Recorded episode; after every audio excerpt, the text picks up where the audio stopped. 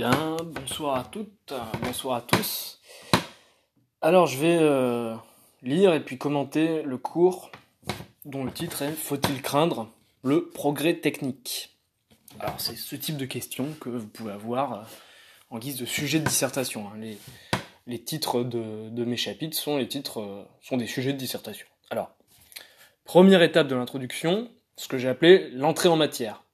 Alors là, qu'est-ce que vous devez faire? Vous devez euh, donner envie euh, à votre lecteur, à votre correcteur, de s'intéresser avec vous au sujet.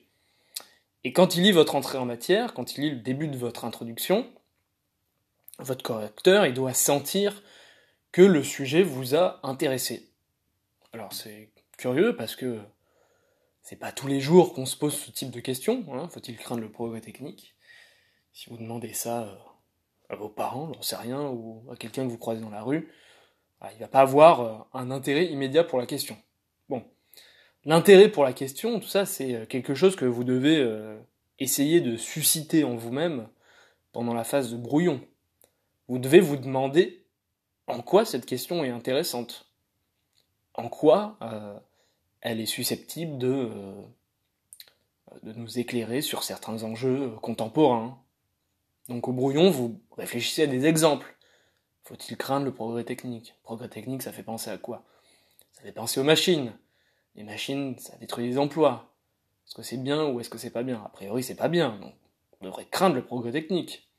Qu'est-ce que c'est d'autre le progrès technique? Les OGM. Est-ce que c'est bien Est-ce que c'est pas bien? Bon, je vais pas me lancer dans une discussion sur les OGM, ça prendrait beaucoup de temps, mais euh, voilà, euh, c'est quand même une, modification euh, technologique en laboratoire du vivant. Hein, Est-ce que c'est bien? Ça fait un peu peur quand même. Euh, Qu'est-ce que c'est le progrès technique? Ben, C'est aussi euh, Facebook, euh, Twitter, les, les GAFA, comme on dit, euh, les algorithmes, euh, le, les plateformes numériques, qui euh, ont un pouvoir de collecte euh, des données personnelles euh, qui est euh, considérable. Donc voilà, essayez au brouillon, euh, pendant une phase qui euh, peut durer jusqu'à 45 minutes, 30 minutes dans l'idéal, essayez de réunir voilà, des idées qui, des idées qui vous viennent en vrac sur le sujet. Il ne faut pas hésiter à mettre tout ce qui vous vient par la tête. Hein. Ensuite, la phase de réflexion doit venir après. Mais bon, je reviendrai euh, plus tard ou une autre fois sur vraiment l'ordre à suivre et la méthode à suivre en examen. Là, je vais me concentrer sur ce que j'ai déjà écrit. Alors, je vous lis euh, mon entrée en matière. Aujourd'hui, les objets techniques sont omniprésents et nous en sommes tous, sans exception, des utilisateurs. Du robot mixeur à la trottinette électrique, en passant par la montre électronique avec compteur de pas et de calories intégrés, il semble que la plupart des aspects de notre existence soient accompagnés d'un défilé toujours plus croissant d'inventions technologiques. Alors, je lis des choses qui euh, ont peut-être l'air complexes parce que c'est c'est formulé de manière assez soutenue, mais au fond, c'est des choses euh, assez simples. En fait, ce que je fais là, c'est un constat. Hein. Effectivement, ce qui caractérise notre époque, depuis euh, le milieu du 19e siècle, mais surtout euh, depuis euh, le 20e siècle, depuis la fin du 20e siècle, euh, c'est que les objets techniques, et même on pourrait dire technologiques, on verra comment on peut faire la distinction entre les deux, euh, sont absolument omniprésents dans notre vie. Hein. Amusez-vous à décompter euh, de 24 heures d'une journée le temps que vous passez sur les écrans, comme disent les parents. hein. Sur votre téléphone portable, sur votre ordinateur. Euh, Est-ce qu'il y a de la technologie intégrée euh, dans votre voiture? J'en sais rien. Dans votre maison hein Quelque part, euh, des volets électriques qui se ferment quand on appuie sur un bouton, c'est une forme de technologie. En tout cas, c'est une forme de, de technologisation d'un objet qui existait auparavant, à savoir les volets. peut trouver plein d'exemples. Alors moi j'ai choisi des exemples assez divers, hein. le robot mixeur, la trottinette électrique, la montre électronique, avec compteur de pas intégré pour les sportifs. Bon, voilà pour l'entrée en matière.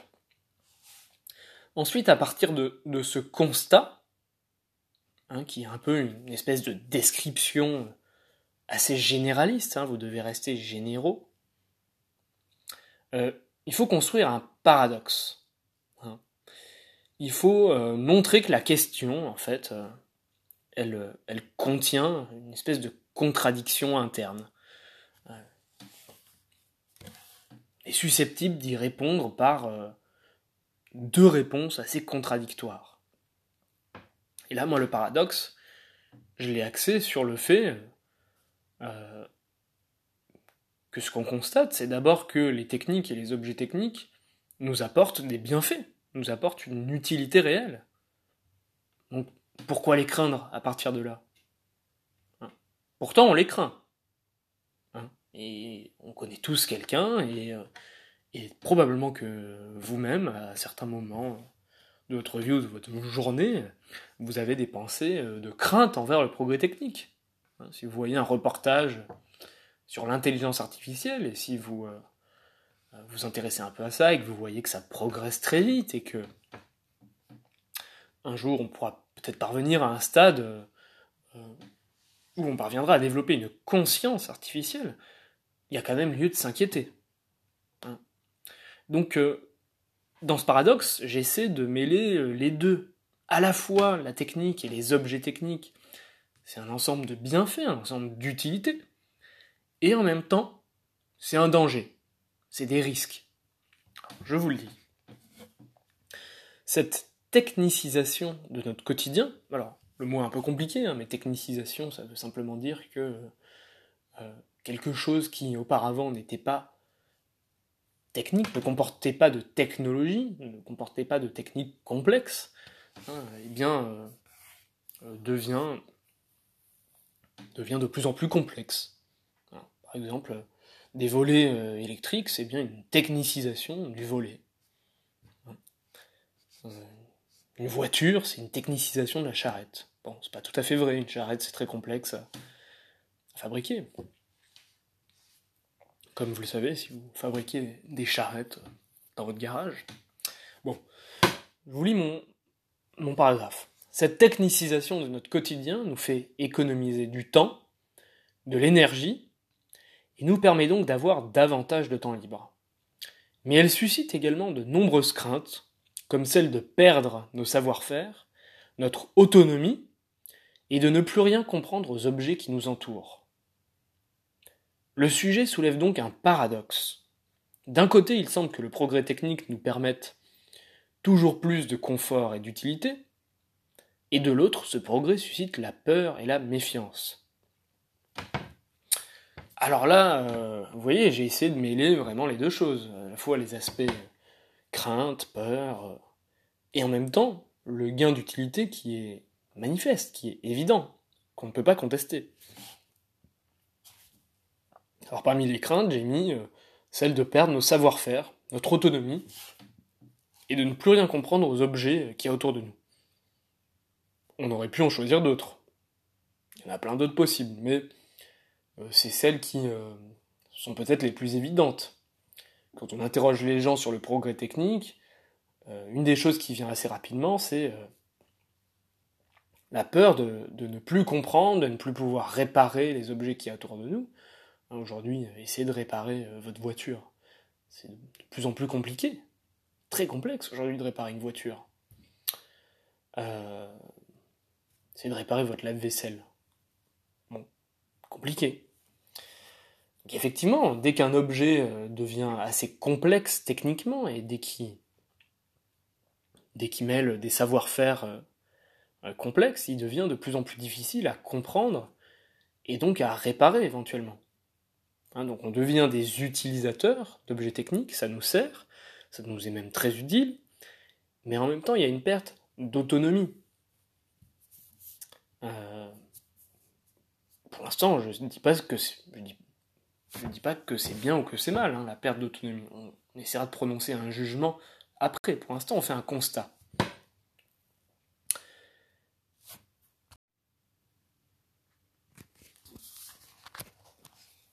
Alors ensuite, euh, doit venir une étape de reformulation du sujet.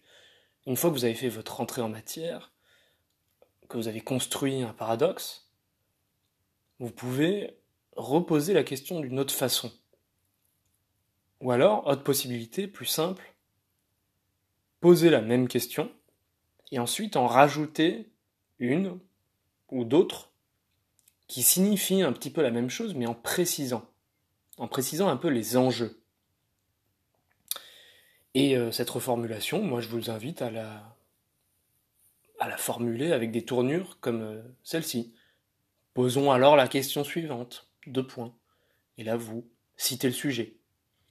Nous pouvons désormais nous poser la question, deux points, vous citez le sujet. Voilà, peu importe en fait, il n'y a pas du tout euh, une seule formulation possible de la reformulation, précisément. Alors, euh, posons alors la question suivante. Faut-il craindre le progrès technique? Vous voyez, là j'ai recité l'intitulé du sujet. Et j'en rajoute deux autres. Y a-t-il de bonnes raisons de voir dans le progrès technique un danger? Cette peur du progrès technique est-elle rationnelle?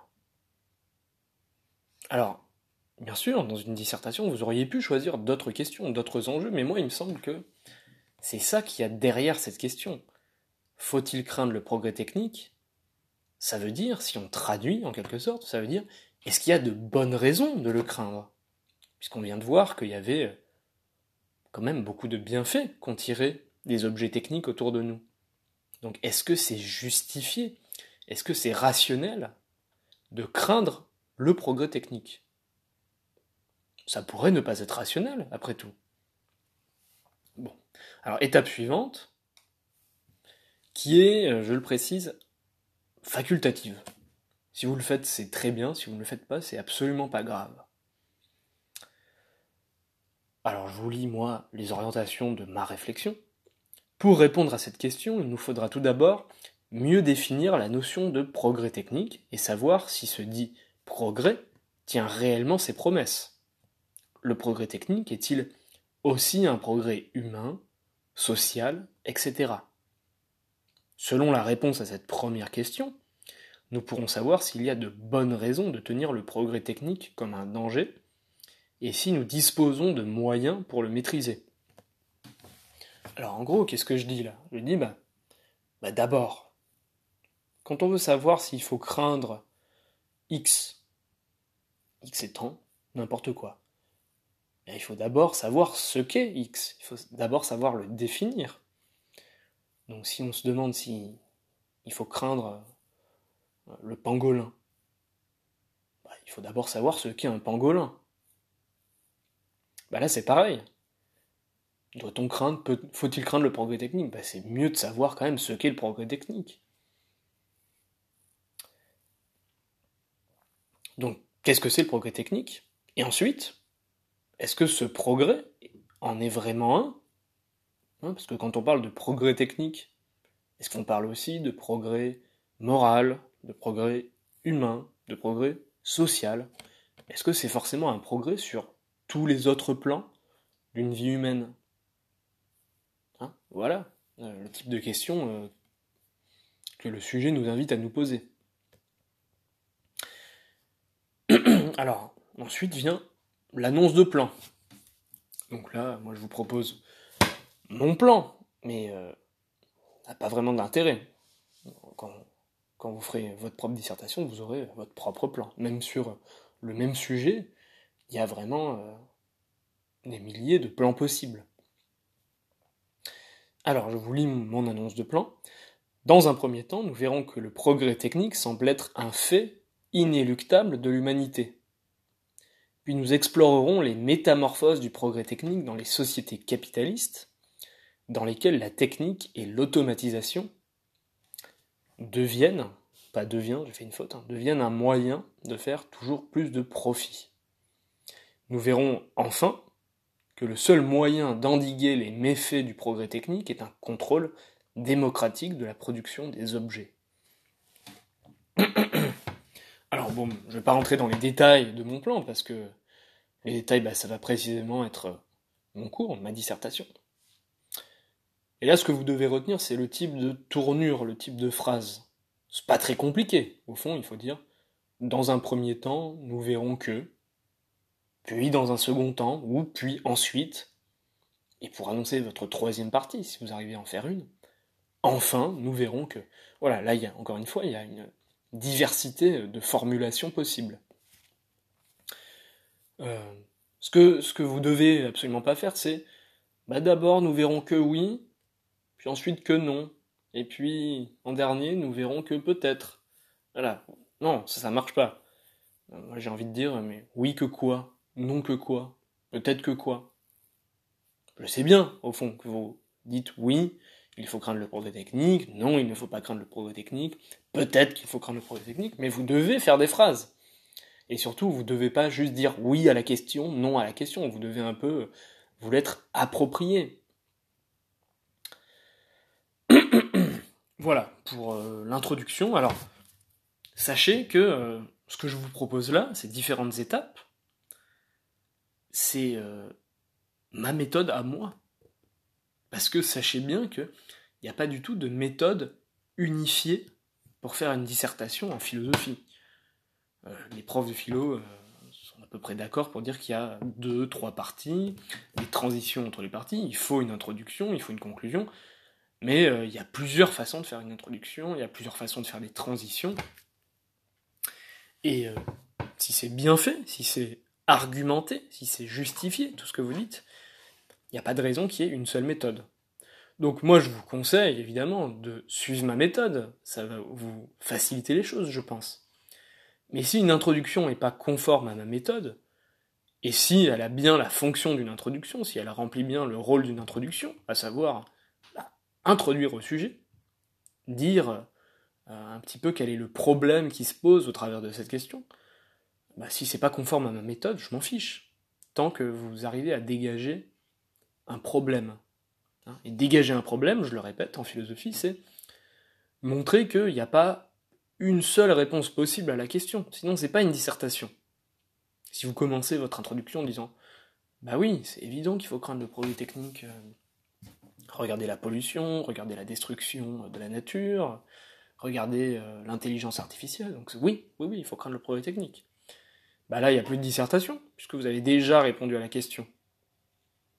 Donc l'introduction, elle doit euh, rester ouverte. Ouverte, mais en tension. Vous devez montrer que bah, les, les deux réponses, en gros le oui et le non, paraissent également convaincantes on a à la fois envie d'adhérer à la thèse que, bah non, il faut pas craindre le progrès technique. Regarde, la lampe électrique, la lampe euh, à côté de moi, l'ordinateur sur lequel je lis mon cours, euh, tous les objets autour de nous. Mais en même temps, quand on voit, euh, je sais pas, pour prendre des exemples banals, la bombe atomique, les déchets nucléaires, la pollution, l'extinction des espèces, bah oui, on a envie de dire, bah, il faut carrément craindre le progrès technique. Ça déclenche quand même des sacrés, euh, des sacrés problèmes. Voilà, c'est ça que doit faire une introduction, c'est mettre en tension la thèse et l'antithèse, le oui et le non. Voilà pour l'introduction. Alors je commence le grand temps que j'ai appelé la nécessité humaine de la technique. Alors, Nécessité, c'est un terme qu'on a vu au premier chapitre. Hein. La nécessité, c'est le fait pour une chose de ne pas pouvoir être autrement qu'elle est. De, ne pas pouvoir ne pas être, de ne pas pouvoir être autrement qu'elle n'est. Alors la nécessité humaine de la technique, si je traduis ça en des termes plus, plus compréhensibles, plus euh, communs, bah ça veut dire que la technique est nécessaire à l'être humain s'il y a de l'être humain quelque part, bah, il y a aussi de la technique. Hein, c'est pas quelque chose qui viendrait s'ajouter à l'être humain de l'extérieur. Hein, l'être humain est un être fondamentalement technique ou technicien. Alors, petite précision, dans moi c'est le cours, donc les titres apparaissent, ils sont soulignés, euh, voilà, il y a des titres. dans une vraie dissertation, vous ne devez pas faire figurer les titres. Vous devez faire une phrase qui introduit votre partie. Je vous donne un exemple. Dans cette première partie, nous verrons que la technique est nécessaire ou indispensable, même si c'est pas exactement pareil, là ça marche, à l'être humain. Et puis ensuite votre petit 1. D'abord, nous allons tenter euh, de donner une définition ou une caractérisation du concept de technique.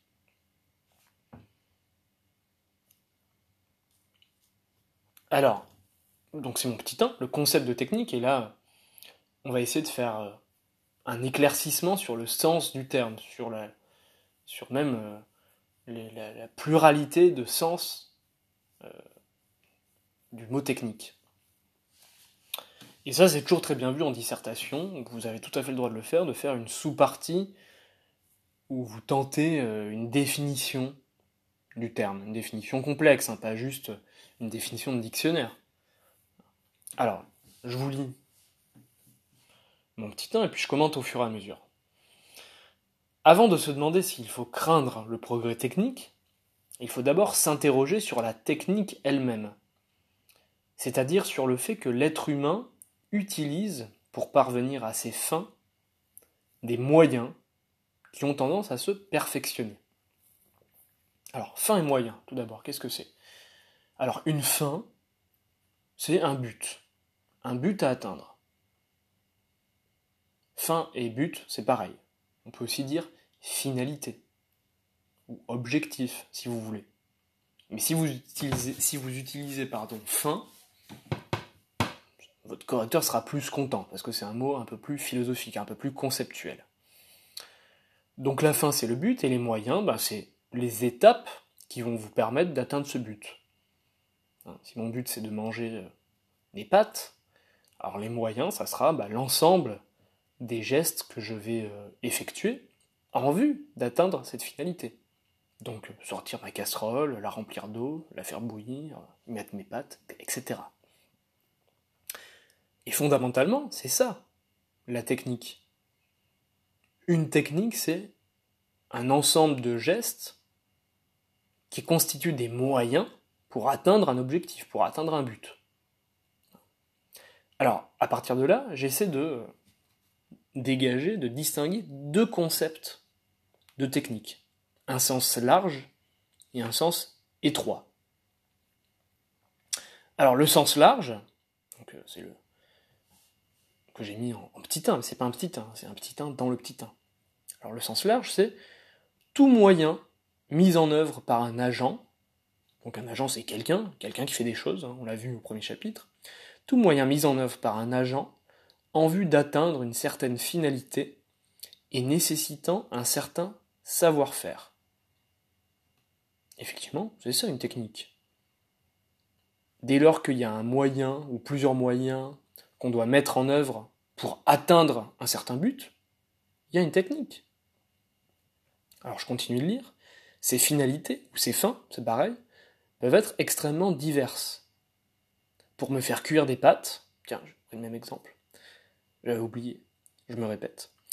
Pour me faire cuire des pâtes, il me faut apprendre et connaître un certain nombre de gestes.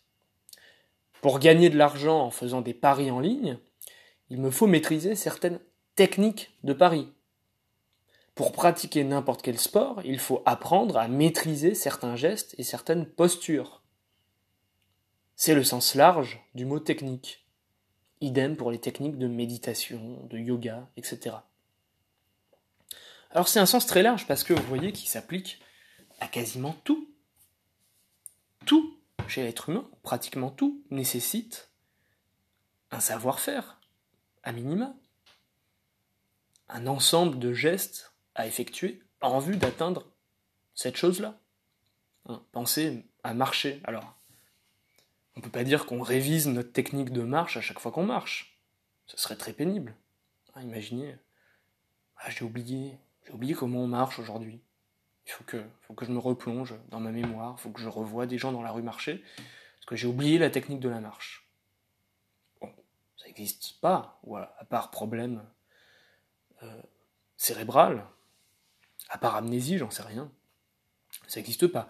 Euh, cette technique, celle de la marche, elle est incorporée, elle est devenue naturelle. Rappelez-vous le sens de naturel, qui est aussi, dans certains de ses usages, un synonyme de habituel. Hein.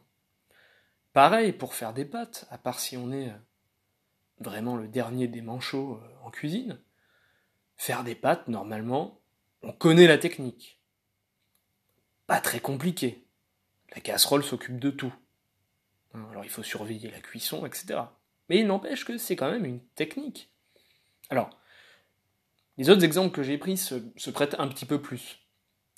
Effectivement, si je veux faire des paris en ligne, ou alors jouer en bourse, boursicoter, il va falloir que j'apprenne des stratégies. Et des stratégies, c'est des techniques. Hein, on parle bien de technique d'échec. C'est pareil qu'une stratégie. C'est l'ensemble des moyens que vous mettez en œuvre pour atteindre un but, et ce but c'est de gagner, en l'occurrence, quand il s'agit d'un jeu. Pareil pour la méditation. Il y a des techniques de méditation, il y a des techniques de yoga. C'est-à-dire, bah, tous les gestes qu'il faut faire, toutes les pensées qu'il faut avoir, toutes les attitudes qu'il faut adopter, pour atteindre le but que vous propose la méditation ou le yoga, à savoir vous détendre, être zen. Alors, maintenant le sens étroit. Donc c'est le petit 2. Les outils ou les machines qui servent à un agent ou à plusieurs à parvenir à ses fins. Exemple, des outils pour chasser, des ustensiles de cuisine, une machine à laver, une usine nucléaire. Alors pourquoi c'est un sens plus étroit?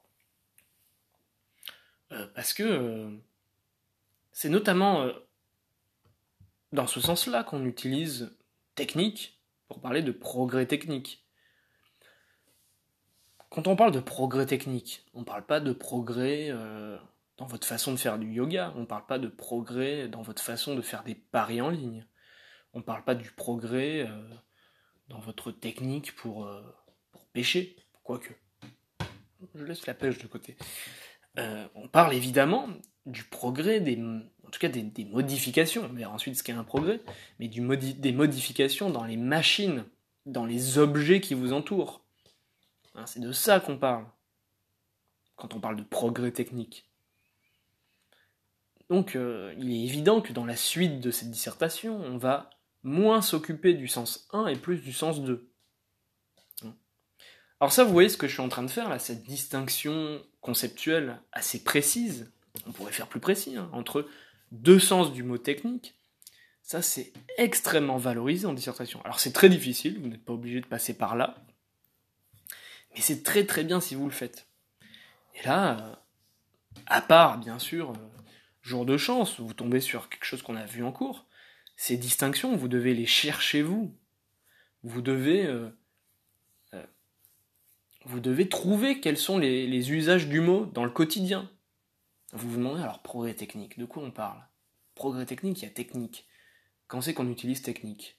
Bah tiens, ouais, technique de chasse, technique de pêche, technique de méditation, euh, technique du jeu d'échecs. Est-ce que c'est ça Est-ce que c'est de ça qu'on parle quand on parle de progrès technique? Pas trop. Bizarre. Donc de quoi on parle? On parle plutôt des machines.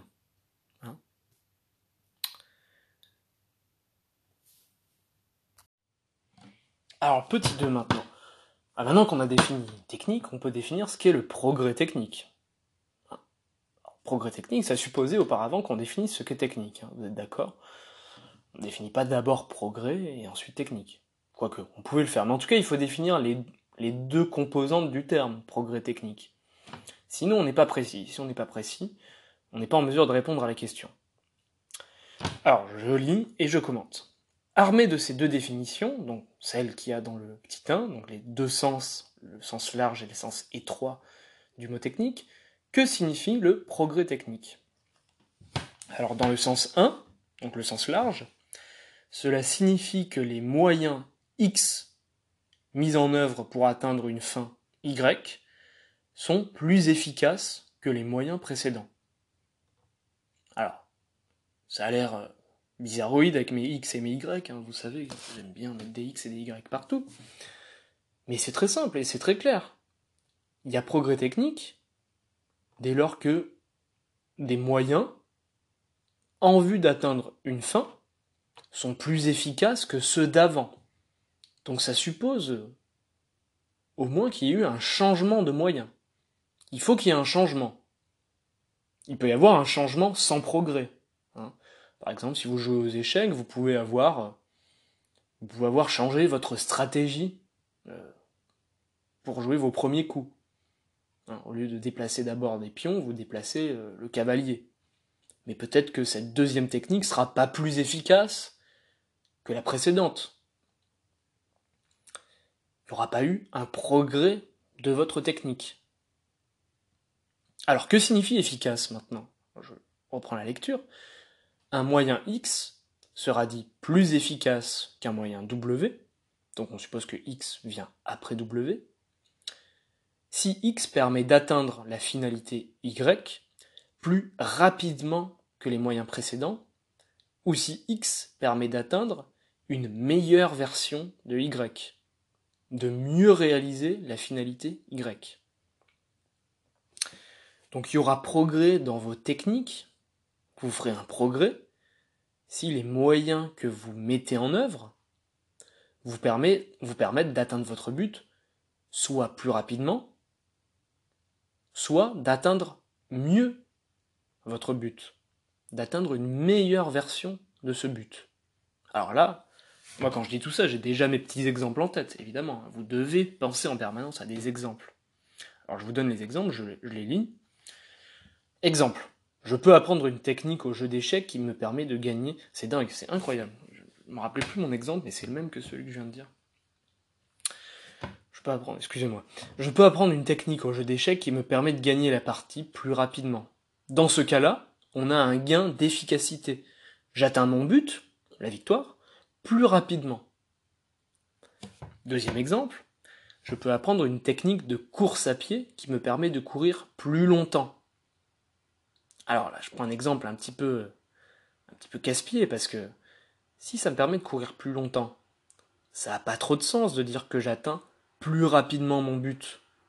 Puisque précisément, cette technique de course, elle a pour but de me faire courir plus longtemps. Alors, où il est le progrès? Ben, Je peux dire que ma technique de course me permet de mieux faire ce que je fais déjà. Hein, je courais pendant une certaine durée, et je peux courir plus intensément, plus longtemps grâce à une nouvelle technique de course, j'en sais rien. Poser d'abord les talons plutôt que les, doigt de pied, on sait rien, je ne suis pas un expert en course à pied.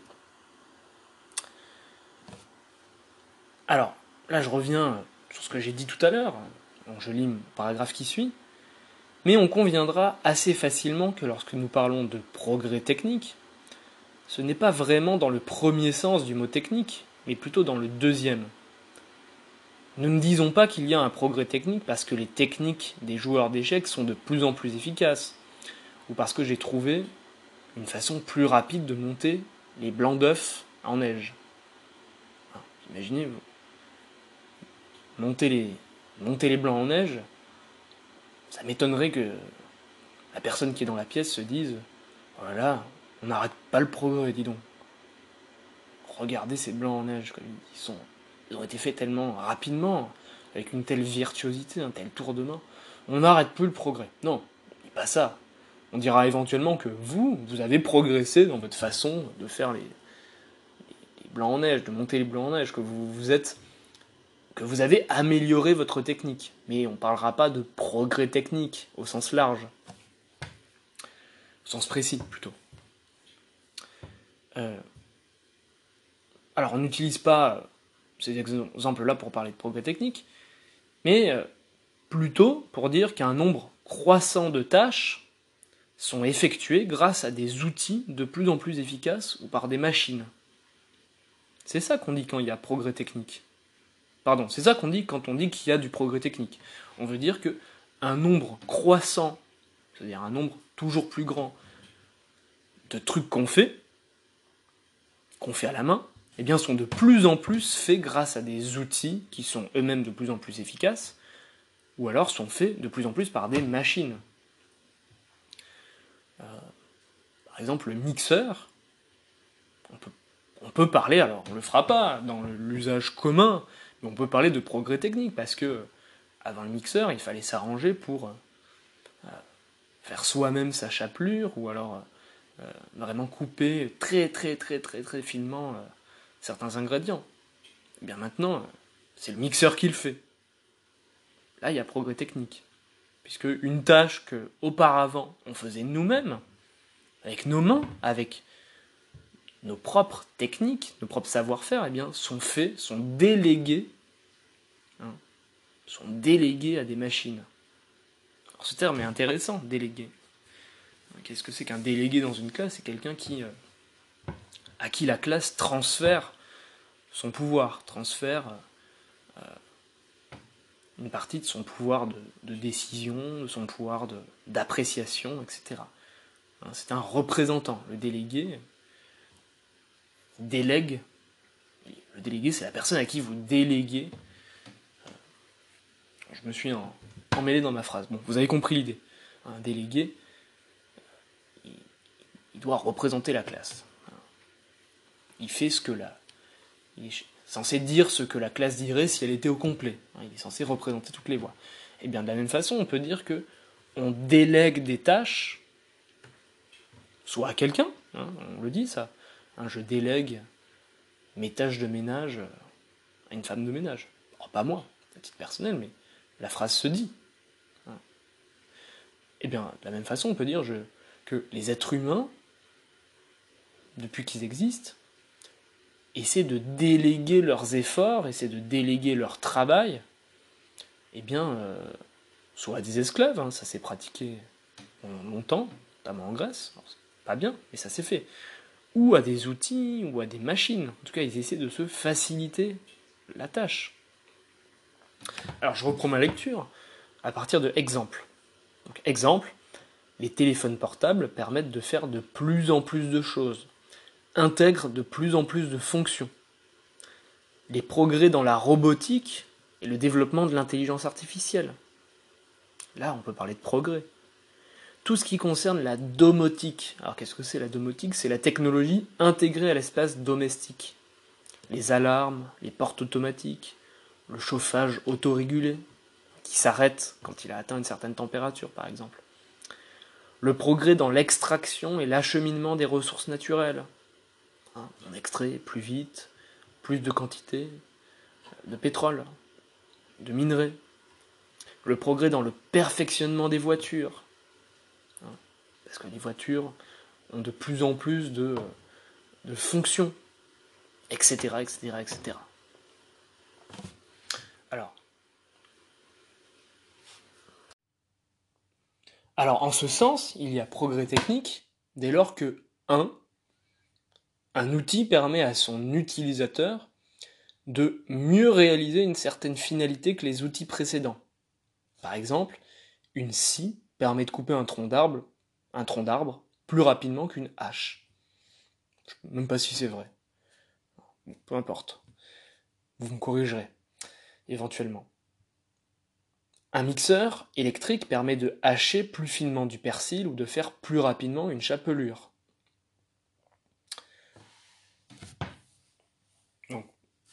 J'en dis deux mots. Hein. Il y a progrès technique dès lors que euh, vous faisiez quelque chose euh, à la main ou avec un outil et que euh, vous avez un nouvel outil qui vous permet de mieux réaliser plus rapidement, plus qualitativement un certain but. On pourrait donner des milliers d'autres exemples. Hein. Et alors il y a progrès technique aussi dès lors que, alors c'est petit 2, une machine permet de remplacer partiellement, voire complètement l'homme dans l'exécution d'une tâche. Par exemple, une machine à laver remplace complètement le travail humain. Alors il faut quand même l'allumer, il faut quand même mettre son linge, le sortir, mais dans la tâche qui consiste à laver le linge, la machine à laver prend intégralement en charge le travail. Donc là, il y a progrès technique. Dans le passage du lavoir avec euh, savon de Marseille euh, euh, le frottage euh, intense, quand on passe de ça à la machine à laver, il y a progrès technique. Alors, je continue à lire.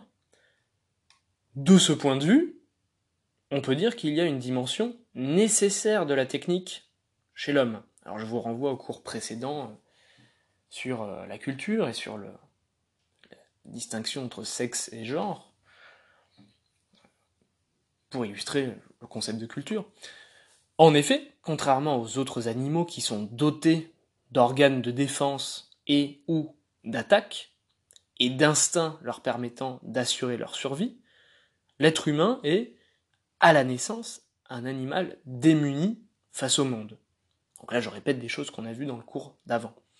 Selon Platon, dans Protagoras, l'être humain est nu. Alors nu au sens propre, hein, mais au sens métaphorique, au sens figuré. Il est nu au sens de désarmé, de vulnérable.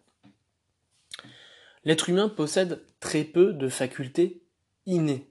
Alors je vous rappelle, hein, une faculté innée, c'est une faculté qui peut s'activer dès la naissance. Ce que les animaux ont. Ils en ont bien plus que nous. Tout ce qu'il sait faire, il l'a acquis. C'est pour compenser cette fragilité naturelle que les humains deviennent des inventeurs de techniques, aux deux sens du terme. Un, ils doivent inventer et transmettre des savoir-faire, et deux, ils créent des outils, puis ensuite des machines. Alors bah oui, puisqu'ils n'ont pas d'instinct. L'instinct, je rappelle, hein, c'est un, savoir-faire, un, un procédé, une manière de faire quelque chose qui est inscrite dans la constitution biologique d'un individu, hein, chez les animaux beaucoup, et qui est, euh, qui est inné. Par exemple, les oiseaux savent nidifier de façon instinctive. Il n'y a pas de Royal Academy euh, de la nidification chez les moineaux, chez les mésanges. Hein, ils passent pas le bac de nidification. Ils n'ont même pas observé leurs parents en train de nidifier, puisqu'ils n'étaient pas là, par définition, quand les parents fabriquaient le nid. Bon ben nous, voyez-vous, on sait pas faire de maison quand on est on sait pas marcher, on sait pas parler, on sait pas s'habiller. On sait juste euh, pleurer, sourire, faire nos besoins, et encore, même pas aux toilettes. Ça, on doit l'apprendre. Donc, voilà, l'idée, retenez, hein, c'est que on doit inventer les savoir-faire, et on doit les transmettre, surtout. Alors, l'instinct, ça se transmet biologiquement, ça se transmet héréditairement, c'est dans les gènes, c'est génétique. Un savoir-faire humain, ça se transmet pas biologiquement. Si vous apprenez euh, euh, la technique, euh, si vous faites de, si vous faites de la boxe, vous faites de la boxe anglaise, vous apprenez des techniques de, pour porter les coups. Cette technique ne va pas se transmettre par votre système nerveux et par vos cellules euh, sexuelles. Hein vous n'allez pas faire un bébé euh, qui fera de la boxe anglaise dès la naissance. Hein si vous voulez euh, qu'il sache faire de la boxe anglaise, il faudra lui apprendre. Et donc deuxièmement, on crée des outils. Bah oui, on n'a pas de griffes, on a des dents mais qui nous servent juste à mâcher. On peut pas trop tuer des gens avec nos dents. Compliqué, faut, faudrait mordre sacrément fort. Euh, on est démuni face aux animaux dangereux, on est démuni face au climat, donc on crée des outils. On peut pas. Euh, alors oui, on peut creuser le sol à main nue, euh, mais bon, faut y aller. Bon, voilà, vous avez compris l'idée. Hein, je vais pas multiplier les exemples. Alors, je poursuis la lecture. Le progrès technique semble donc être une nécessité, quelque chose qui ne peut pas ne pas exister chez l'homme, car sans technique, c'est-à-dire sans savoir-faire et sans outils, l'espèce humaine n'aurait même pas pu survivre.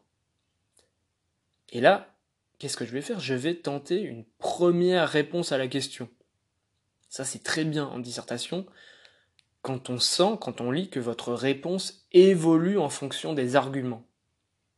Bah là, on vient de voir que la technique, ça, a l'air quand même c'est assez neutre. C'est euh, un progrès, euh, c'est une, une amélioration dans nos savoir-faire qui nous permettent de mieux faire ce qu'on faisait auparavant, ou c'est une amélioration des outils qui nous permettent de réaliser ce qu'on a envie de faire. Pas de quoi s'affoler. Alors, je lis ce que j'ai écrit. De ce point de vue-là, il n'y a pas à craindre le progrès technique, car celui-ci a permis à l'être humain de créer des outils de plus en plus élaborés, lui permettant de toujours mieux faire face à son environnement. On a créé des cabanes, puis des maisons, puis le feu, puis le chauffage. Je vais très vite, hein. c'est une histoire synthétique de l'humanité, mais vous avez compris l'idée. Néanmoins, ne peut-on pas penser que le progrès technique n'est peut-être pas toujours aussi un progrès humain, c'est-à-dire un progrès moral et ou social? Alors là, on pose la question, la question qu'il faut au bon moment. Bah oui, d'accord, il y a du progrès technique, c'est-à-dire une amélioration, une plus grande, une plus grande performance de nos méthodes, de nos savoir-faire, de nos stratégies et une amélioration de nos outils mais est-ce que ce progrès technique, c'est un progrès sur les autres plans? Est-ce que c'est forcément un progrès moral et un progrès social? Est-ce que c'est bon pour la société? Voilà les questions qu'il faut poser. Alors peut-être pas à ce moment-là, hein, il n'y a aucune obligation encore une fois, mais moi c'est comme ça que j'ai procédé. Alors je vais m'arrêter là pour aujourd'hui et on va se quitter avec un très très bon son de D'Angelo, très grand artiste du hip-hop. Gros classique. Et sur ce, je vous souhaite une excellente nuit, une excellente journée, si vous m'écoutez demain. Au revoir.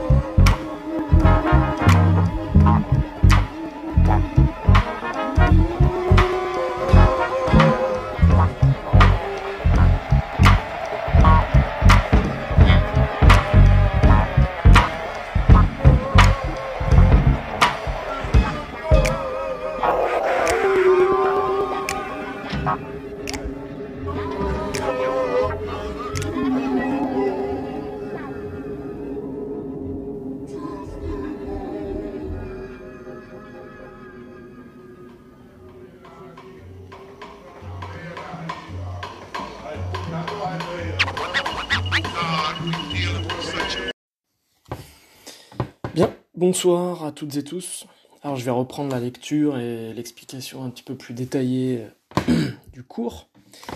Et je voudrais revenir sur la, transition, plutôt les, dernières phrases euh, du cours. Alors c'est enfin du grand 1 que vous avez, c'est page page 3, page oui, page 3, page 3 4. Page 3 4. Alors j'ai peut-être pas précisé dans euh, l'enregistrement précédent, je me rappelle plus mais c'est c'est une transition. C'est une transition. Donc je, vous relis euh, le début de la page 4, comme ça, ça me vous permet, euh, ça, ça me permet de vous expliquer un petit peu plus comment on fait une transition euh, en dissertation. Alors, page 4. c'est pour compenser cette fragilité naturelle que les humains deviennent des inventeurs de techniques aux deux sens du terme. 1. Ils doivent inventer et transmettre des savoir-faire. Je vous rappelle, on a déjà vu que la technique, ça ne veut pas dire grand-chose, il faut préciser ce qu'on entend par là. Euh, une technique, c'est d'abord un savoir-faire, une, manière spécifique de faire quelque chose. Donc, euh, une technique, euh, ça peut être une technique de jeu d'échecs, une technique, une technique de lecture, voilà. Et deux, il crée des outils. Donc, ensuite, il y a deux petites flèches. Première flèche, le progrès technique semble donc être une nécessité, quelque chose qui ne peut pas ne pas exister chez l'homme, car sans technique, l'espèce humaine n'aurait même pas pu survivre. De ce point de vue-là, il n'y a pas à craindre le progrès technique, car celui-ci a permis à l'être humain de créer des outils de plus en plus élaborés, lui permettant de toujours mieux faire face à son environnement. Alors vous voyez ce que je fais là, en fait, c'est que je, je fais une première réponse à la question. Qu'est-ce que j'ai fait dans tout ce grand temps bah, J'ai essayé de montrer que c'était, euh, en fin de compte, euh, quelque chose d'assez neutre, le progrès technique, d'un point de vue moral. Quand on passe de, la vaisselle manuelle au lave-vaisselle, c'est simplement un gain d'efficacité, un gain de rapidité et donc une économie euh, d'énergie, de force, euh, et un gain de temps libre. Bon, moralement, c'est assez neutre, personne ne, va dire que c'est bien ou que c'est mal. On trouvera ça justement euh, plutôt une bonne chose de s'économiser un travail assez inutile qui n'exprime pas un savoir-faire particulier. Hein. à part si vous connaissez vraiment des gens très très très talentueux euh, dans le fait de faire la vaisselle, vraiment des virtuoses de la vaisselle, peut-être que là, effectivement, on pourra trouver dommage que euh, euh, Jean-Luc, qui était extrêmement doué dans la vaisselle, ait perdu ce savoir-faire. Ceci dit, il peut continuer, il peut faire le choix de, ne pas utiliser son lave-vaisselle. Bon, en tout cas, c'est assez neutre d'un point de vue moral, du point de vue du bien ou du mal. Donc là, j'ai fourni une première réponse, c'est que euh, on a vu que euh, le progrès technique, outre ce, que je viens de dire, que le fait que ça permet un gain euh, d'efficacité, bah, c'est aussi quelque chose qui, qui semble être nécessaire. Je vous rappelle, le sens philosophique de nécessaire, c'est ce qui ne peut pas ne pas être, ce qui ne peut pas ne pas arriver ou ce qui ne peut pas ne pas exister. Bon, et eh bien dans, l'émergence et dans l'évolution de l'espèce humaine, il a fallu qu'on en passe par euh, euh, l'élaboration de savoir-faire acquis et pas inné, contrairement beaucoup d'animaux, et euh, la fabrication d'outils. Sinon, on n'aurait pas tenu très très longtemps face au mammouth. Donc si c'est nécessaire, il n'y a, pas, a pas à craindre cette chose. Une chose nécessaire, il n'y a pas à la craindre. oui, euh, dans l'absolu, il euh, n'y a pas à craindre la gravité. Si vous faites tomber un objet, euh, cet objet va tomber attiré par, attiré par la force de gravité. bon, à part si, à part si vous faites de l'alpinisme et que vous risquez de tomber dans le vide, ça n'a pas trop de sens de dire que bon, moi je crains beaucoup la gravité. Ça me paraît quelque chose de très très dangereux que les objets tombent au sol. Euh. Bon, voyez, c'est bizarre. deuxième flèche que je lis. Néanmoins, ne peut-on pas penser que le progrès technique n'est peut-être pas toujours aussi un progrès humain, c'est-à-dire un progrès moral ou un progrès social? Et c'est là que euh, c'est là que ça, me permet de transiter en fait, vers le grand 2. Parce que après avoir euh, bien défini la technique, comme étant euh, le progrès technique, comme étant un gain d'efficacité, qui paraît difficilement évitable chez les êtres humains, eh ben on peut se demander si, si ce progrès technique, ce gain d'efficacité, est toujours aussi un progrès social ou un progrès humain. Bon, alors, le passage de la vaisselle à la main au lave-vaisselle, bon, oui, on peut dire que c'est un progrès humain, ça paraît un peu exagéré, vous voyez. Euh, ben, on se lève pas tous les jours en se disant ah que l'humanité est formidable d'avoir inventé le lave-vaisselle et, de nous avoir émancipés euh, de cette tâche inutile qui est le lavage de la vaisselle à la main. Non, on se dit pas trop ça. On peut se dire ça pour euh, les découvertes en médecine, pour les machines, pour la voiture, pour l'ordinateur, pour tout un tas de choses. Là, effectivement, là, ça a du sens de se demander si c'est aussi un progrès humain. Alors, l'exemple que vous, vous prenez souvent en classe, et vous avez raison, c'est l'exemple des caisses automatiques. Progrès technique, ça permet d'aller plus vite, euh, ça permet de, faire plus vite ses courses, de moins faire la queue, de moins attendre, mais est-ce que c'est un progrès humain? Pas sûr, pas sûr. Pareil, les, machines dans l'entreprise, bah, ça permet de travailler plus vite, gain d'efficacité formidable. Est-ce que c'est un progrès social et est-ce que c'est un progrès humain? Est-ce que ça n'appauvrit pas euh, le travail? La bombe atomique, progrès technique, et euh, sans doute pas progrès humain. Sans doute pas. Donc voilà, là vous avez de quoi, euh, de quoi étudier une, une, autre dimension de la question que vous n'avez pas prise en compte dans le grand 1. C'est à ça que ça sert une transition, c'est à à justifier le passage du grand 1 au grand 2 et du grand 2 au grand 3 si vous faites un grand 3. Hein. En fait, euh, ce qu'il faut à tout prix éviter, euh, c'est grand 1 oui, grand 2 non. Alors ce grand 1, ça va donner... Euh, bah, nous allons voir que le progrès technique permet un gain d'efficacité et que c'est formidable. Et le grand 2, ça commencera comme ça. Nous venons de voir que le progrès technique c'était bien. Maintenant, nous allons voir que le progrès technique c'est pas bien. Pourquoi ça va pas? Parce que euh, en fait, vous vous contredisez directement. Vous dites une chose, puis son contraire. Vous dites A, puis non A. Du coup, ça va pas. C'est pas comme ça qu'il faut faire. C'est pas comme ça qu'on chemine ou qu'on progresse dans une argumentation. C'est pas en envisageant euh, les pour d'un côté et les contre de l'autre, comme on fait dans les débats en classe parfois. Non, il faut... Euh, alors, vous pouvez passer au non, bien sûr. Vous pouvez passer de grand 1, la technique c'est formidable, à grand 2, la technique c'est pas bien du tout.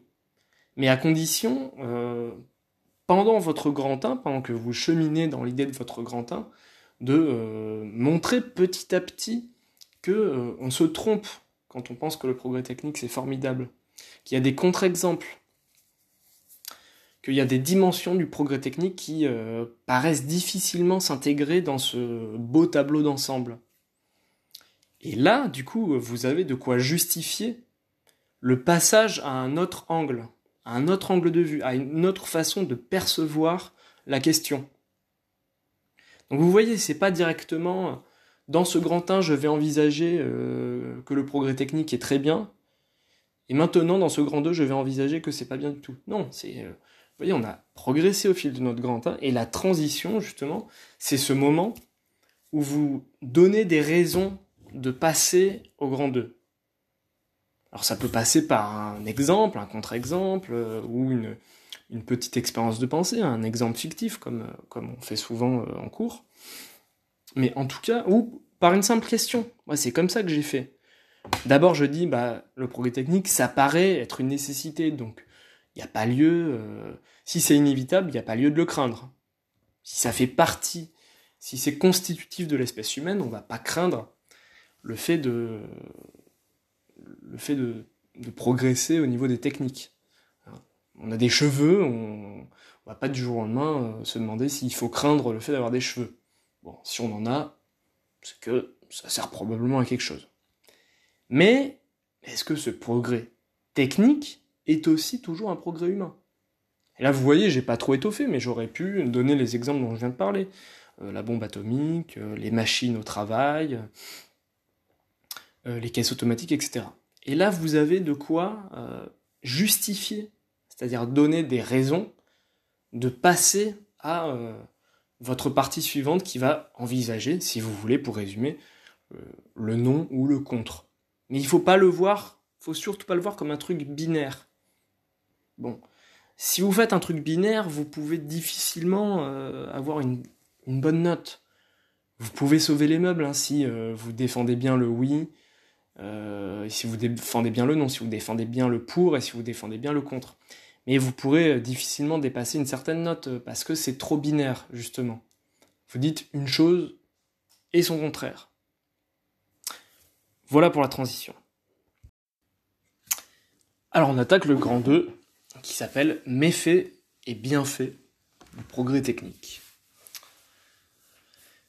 Alors, je rappelle hein, que, que, vous, vous ne devez pas faire apparaître les titres euh, dans, dans, votre rédaction.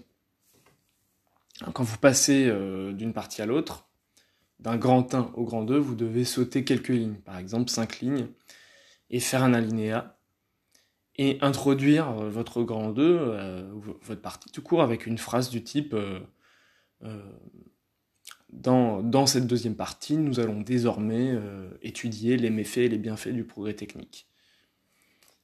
Voilà, pour, faire votre première sous-partie, vous allez euh, à la ligne, vous sautez qu'une seule ligne, et vous pouvez faire un alinéa aussi.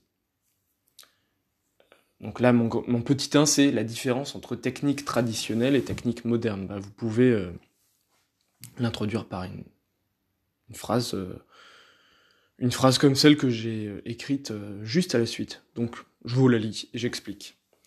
On ne peut pas vraiment parler des dangers du progrès technique si l'on ne fait pas la différence entre la technique traditionnelle et la technique moderne qui s'appuie sur la science. En effet, ce qui va permettre un essor considérable du progrès technique dans l'histoire humaine, ce sont notamment les progrès de la science à partir du XVIe siècle.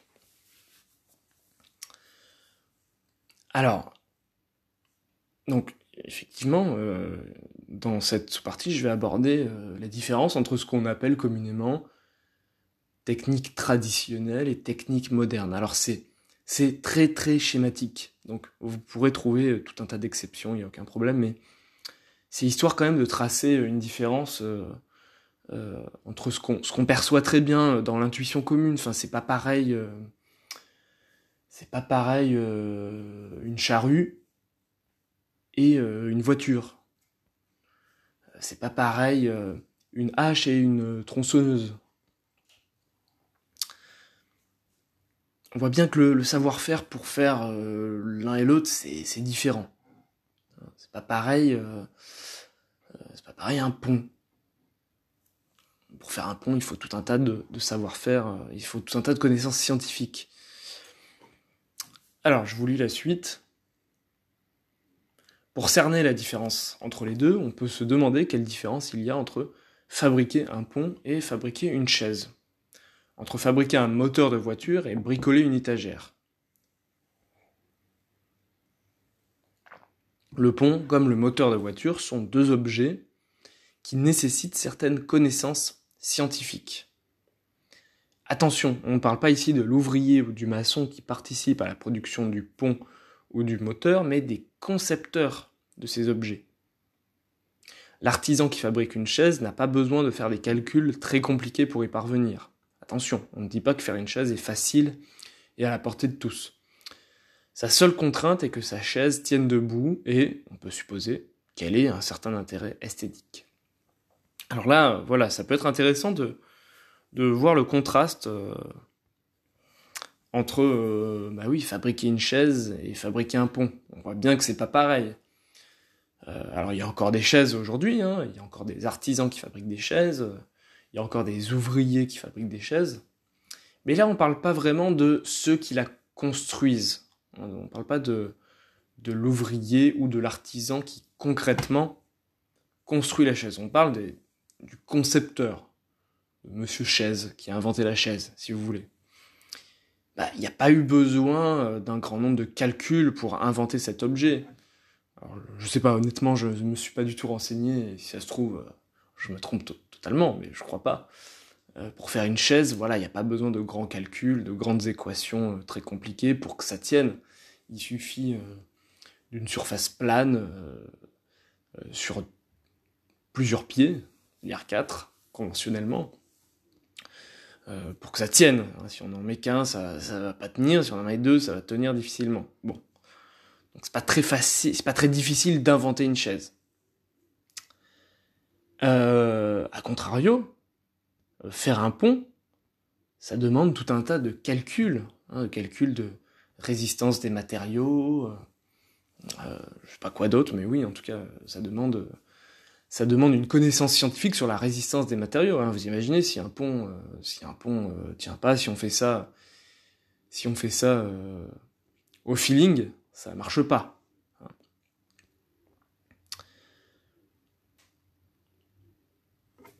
Alors, je, je continue. Deuxième paragraphe.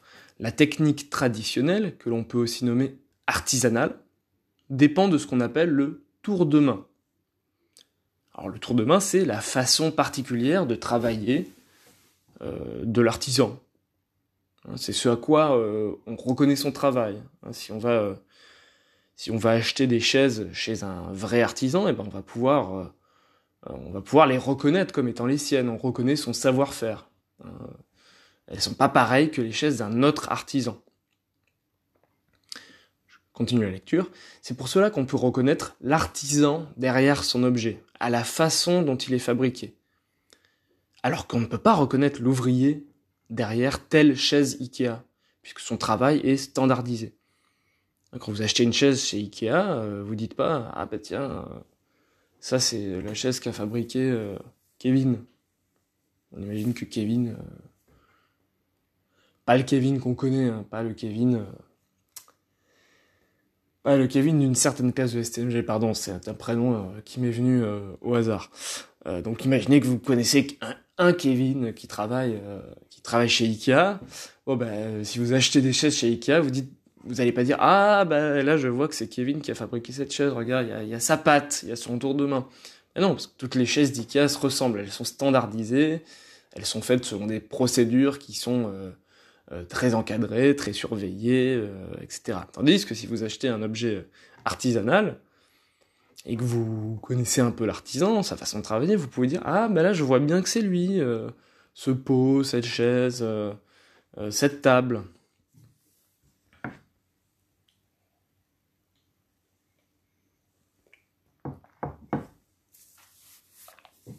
Ce café est excellent. alors, Paragraphe suivant. Tandis que la technique moderne doit suivre des règles précises de construction qui dépendent de certaines lois physiques. Pardon, j'ai mal lu, euh, j'ai mal lu ma phrase. J'ai fini euh, sur une sonorité ouverte alors que je, vais la relire. Excusez-moi. En fait, euh, elle dépend de ce qui vient avant. Donc, la technique traditionnelle dépend du tour de main, et là, je peux reprendre la lecture. Tandis que la technique moderne doit suivre des règles précises de construction qui dépendent de certaines lois physiques. Pour faire un pont, il faut maîtriser certaines notions de résistance des matériaux. Et pour concevoir un micro-ondes, il faut connaître les équations de Maxwell. Vous ne pouvez pas bricoler un pont ou un micro-ondes à domicile sans connaître certains paramètres physiques fondamentaux. Si l'homme de la technique traditionnelle est l'artisan, l'homme de la technique moderne est l'ingénieur. Alors je vous ai dit, c'est très schématique, hein. en vérité, euh, euh, il y a toujours une part d'artisanat dans l'ingénierie, euh, il y a probablement une part d'ingénierie dans l'artisanat. Je sais pas comment, mais c'est pas aussi simple que le cours le suggère. Il n'y a pas d'un côté le tour de main et de l'autre des connaissances scientifiques ultra précises. Euh, donc voilà, là l'idée c'est que euh, oui, pour faire un pont, vous avez besoin de connaître certaines lois physiques. Pour concevoir un pont, hein, attention, pour faire le plan, si vous voulez. Euh, ensuite, l'ouvrier ou le maçon qui fabrique concrètement le pont avec d'autres ouvriers et, et d'autres maçons, eux, ils n'ont pas besoin de connaître les paramètres scientifiques. ils suivent simplement le plan dicté par l'ingénieur. Euh, pareil pour un micro-ondes. Hein, je pense que vous n'avez pas tous les jours le projet de, fabriquer un micro-ondes à domicile. Pourquoi pas? Mais en tout cas, pour, inventer le micro-ondes, il a fallu euh, d'abord la découverte de l'électromagnétisme par Maxwell. Bon, peu importe. Si vous retenez le nom, c'est très bien, mais vous n'avez pas besoin de savoir ce qu'est l'électromagnétisme. Mais réalisez en tout cas que pour, pour inventer le micro-ondes, il a fallu d'abord une découverte scientifique. je vous ai fait ensuite un tableau, un petit tableau récapitulatif.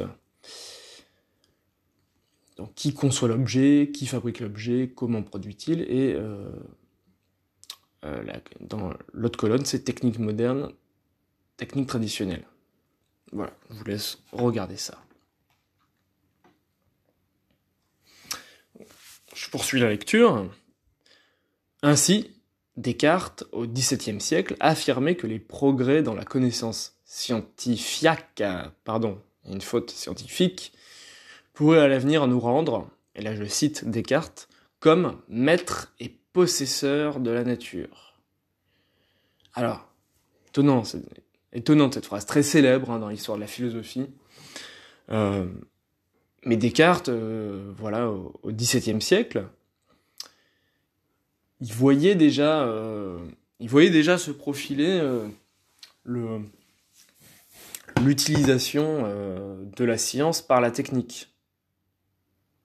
Le fait que euh, la technique incorpore de plus en plus de connaissances scientifiques, que euh, elle se fait euh, à partir de la connaissance des lois physiques du monde, du monde naturel, du monde physique, et que cette connaissance scientifique, ça va renforcer notre maîtrise de la nature, notre maîtrise des processus naturels. C'est pour ça qu'il dit que la connaissance scientifique va nous rendre comme maître et possesseur de la nature.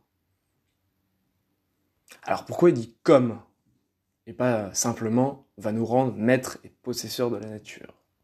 Ça c'est intéressant, c'est que pour Descartes, il y en a un de maître et de possesseur de la nature et on ne peut pas l'égaler. Et ce maître et ce possesseur, euh, bah, c'est Dieu. Et eh oui, c'est Dieu. Donc euh, nous-mêmes, on ne peut pas égaler Dieu, on ne peut pas devenir maître et possesseur de la nature. C'est pas nous qui l'avons créé la nature, c'est pas nous qui avons créé ces lois. Mais par contre, on peut euh, devenir en quelque sorte comme maître et possesseur de la nature. Une sorte de maître et de possesseur de la nature sans en être véritablement un, puisqu'il n'y en a qu'un seul de véritable, eh bien, c'est celui qui a créé la nature, celui qui a créé le monde, et c'est Dieu. Alors Descartes, lui, pense euh, directement euh, à la médecine, hein, comme maître et possesseur de la nature. Et oui, c'est très, très flagrant. Hein. Vous avez une maladie, euh, une maladie, maladie, c'est naturel. Le corps parfois tombe malade en vue de réguler certains processus biologiques, etc. Donc il tombe malade. Bon bah aujourd'hui, on est en mesure de, de devenir maître de la maladie. Hein, vous pouvez prendre des antibiotiques, euh, euh, vous avez toutes sortes de médicaments qui vous permettent d'échapper à la douleur, euh, d'échapper à l'inconfort de la maladie. Vous avez de la fièvre, vous pouvez prendre un doliprane. Bon, on a tendance à l'oublier parce que on est habitué à avoir tout ça, mais c'est bien, c'est bien la science qui a permis de créer ces médicaments. Hein, c'est pas, pas un artisan, si vous voulez. Hein, il faut d'abord connaître les processus biologiques dans le corps, ce qui s'y passe, pour pouvoir euh, éventuellement les désamorcer à l'aide d'un médicament, qui doit lui-même euh, imiter à l'intérieur du corps, en tout cas produire certaines réactions euh, biologiques. Donc, ce, que, dit Descartes, c'est que la connaissance scientifique qu'on acquiert euh, du, monde. Et au XVIIe siècle, il y a une révolution scientifique. On va pas rentrer euh, dans les détails, mais voilà, c'est un moment, euh, un moment d'essor de la connaissance scientifique. Donc cette connaissance, elle devient d'emblée pratique. Hein, il n'y a pas la connaissance d'un côté et puis la pratique de l'autre. Cette connaissance devient d'emblée pratique et elle nous donne un pouvoir de maîtrise sur la nature Parce que grâce à la connaissance des lois de la nature, on peut utiliser à notre profit certains phénomènes physiques. On peut les orienter à notre profit. Euh, par exemple, euh, vous savez que la radioactivité, c'est un phénomène naturel. Eh bien, notre connaissance du fonctionnement de la radioactivité, eh bien, c'est ce qui nous permet de générer euh, des réactions nucléaires dans nos centrales en vue de produire de l'énergie. Donc il n'y aurait pas eu de centrale nucléaire s'il n'y avait pas d'abord eu une connaissance scientifique des processus naturels de radioactivité.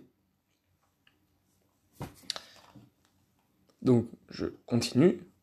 Cette alliance entre la technique et la science rend possible des progrès techniques considérables. Elle est à la source au XIXe siècle de la fameuse révolution industrielle et de l'émergence des machines qui va permettre une accélération sans précédent dans l'humanité du progrès technique. Cette accélération ne constitue-t-elle pas un danger? Alors, là vous avez une transition non pas entre euh, deux grandes parties, mais entre deux sous-parties. Euh, c'est bien qu'il y ait des transitions aussi entre les sous-parties. Alors, les, sous-parties... Euh, attendez, je vais faire un autre, un autre vocal pour, pour ça. En fait, les, transitions entre les sous-parties, c'est exactement la même chose que les transitions entre les grandes parties. Euh, ça, doit, ça doit justifier euh, le passage à un autre argument. Euh, les sous-parties fonctionnent par argument. Hein. Une sous-partie, c'est un ou plusieurs arguments. Il faut voir ça comme un système de, de boîte, en fait. Une grande une partie, un grand 1 par exemple, c'est une boîte. et, et vos sous-parties, c'est des, des, boîtes à l'intérieur de la boîte. Hein. Et c'est le même type de choses dedans. Hein. Je sais pas, des chaussures par exemple. Bon, ça vaut ce que ça vaut euh, ma comparaison. Je sais pas si c'est, je sais pas si c'est plus clair, mais pardon. Mais en tout cas, euh, euh, l'idée c'est que un grand 1, par exemple, c'est un, grand argument. Hein, je sais pas, il ne faut pas craindre le progrès technique. Et vos, sous-parties, c'est des sous-arguments qui illustre le gros argument. C'est vos raisons. Il ne faut pas craindre le progrès technique. Bah, je sais pas, parce que ça rend euh, le travail humain plus efficace. Bah, voilà, là vous avez une première sous-partie par exemple. Euh, il ne faut pas craindre le progrès technique. Petit 1, il ne faut pas craindre le progrès technique parce que ça rend le travail humain plus efficace. Et là, à l'intérieur de cette sous-partie, euh, vous justifiez, vous donnez des raisons, vous illustrez par euh, des exemples, etc. Et pour passer à une deuxième sous-partie, puis à une troisième, parce que le grand idéal, c'est trois sous-parties, trois parties, trois sous-parties, euh, bah, il, il vous faut une transition aussi. Il faut, il faut que vous justifiez le fait que euh, bah, maintenant c'est nécessaire d'aller plus loin. Et là, je vous relis ma transition entre mon petit 1 et mon petit 2. Cette alliance entre la technique et la science rend possible des progrès techniques considérables. Elle est à la source au XIXe siècle de la fameuse révolution industrielle et de l'émergence des machines qui va permettre une accélération sans précédent dans l'humanité du progrès technique. Cette accélération ne constitue-t-elle pas un danger? Oui, c'est assez simple et c'est assez, euh, assez rhétorique en réalité. Euh, la question, elle aurait pu très bien surgir après, avant, euh, mais je la, je la pose maintenant, voilà. On vient de dire que euh, bah, ce, croisement entre la science et la technique, ça permettait une grande maîtrise de certains processus naturels, ça permettait de les orienter à notre profit. On peut se soigner par la connaissance du corps, on peut euh, produire des, réactions physiques pour produire de l'énergie. Euh, on voit bien, on voit bien où ça va tout ça. on voit bien le danger.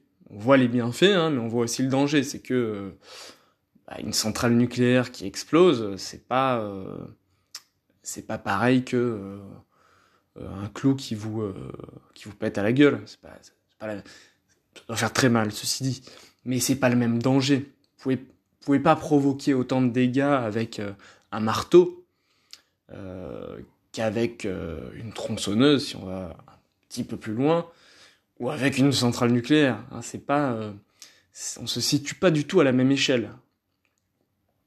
Donc voilà, c'est comme ça que j'ai choisi moi de, passer du petit 1 au petit 2, mais il y a mille manières possibles. L'essentiel c'est que euh, vous ayez plusieurs arguments pour euh, constituer vos sous-parties et que, euh, et que le passage d'un argument à l'autre soit toujours assez fluide. Voilà. Alors petit 2, les raisons de craindre le progrès technique. Donc, qui suit, qui suit la question que j'ai posée en transition, qui était euh, bah, qu'est-ce que c'est les dangers de ce croisement entre science et technique? Donc je vous lis mon premier paragraphe et je commente. Selon le philosophe Hans Jonas, dans son livre Le principe responsabilité, nous sommes la première génération d'êtres humains ayant développé la capacité technique de nous autodétruire, c'est-à-dire de détruire la possibilité même de la vie humaine sur Terre. On peut évidemment penser au nucléaire et à la capacité qu'il donne à chaque État de détruire une grande partie de la population, mais également à beaucoup d'autres phénomènes moins directement visibles, comme la destruction de la couche d'ozone par les émissions de CO2, la pollution des eaux, la déforestation, l'extinction de nombreuses espèces, etc. Alors, euh, ça me paraît assez clair, mais euh, euh, effectivement, c'est ce, que je disais en transition pour, pour expliquer, c'est que la technique, la technique moderne, c'est-à-dire la technique croisée avec la science, la technique qui applique les lois scientifiques, elle peut produire des, dégâts qui ne sont pas du tout à la même échelle que les dégâts que peuvent produire de simples outils. Et on le voit bien. Effectivement, euh, euh, c'est difficile de produire euh, des émissions de CO2 en charrette, en cheval. C'est difficile de, massivement euh, déforester les forêts tropicales du monde si vous avez uniquement des haches. Hein, il faut des camions et des tronçonneuses plus perfectionnées.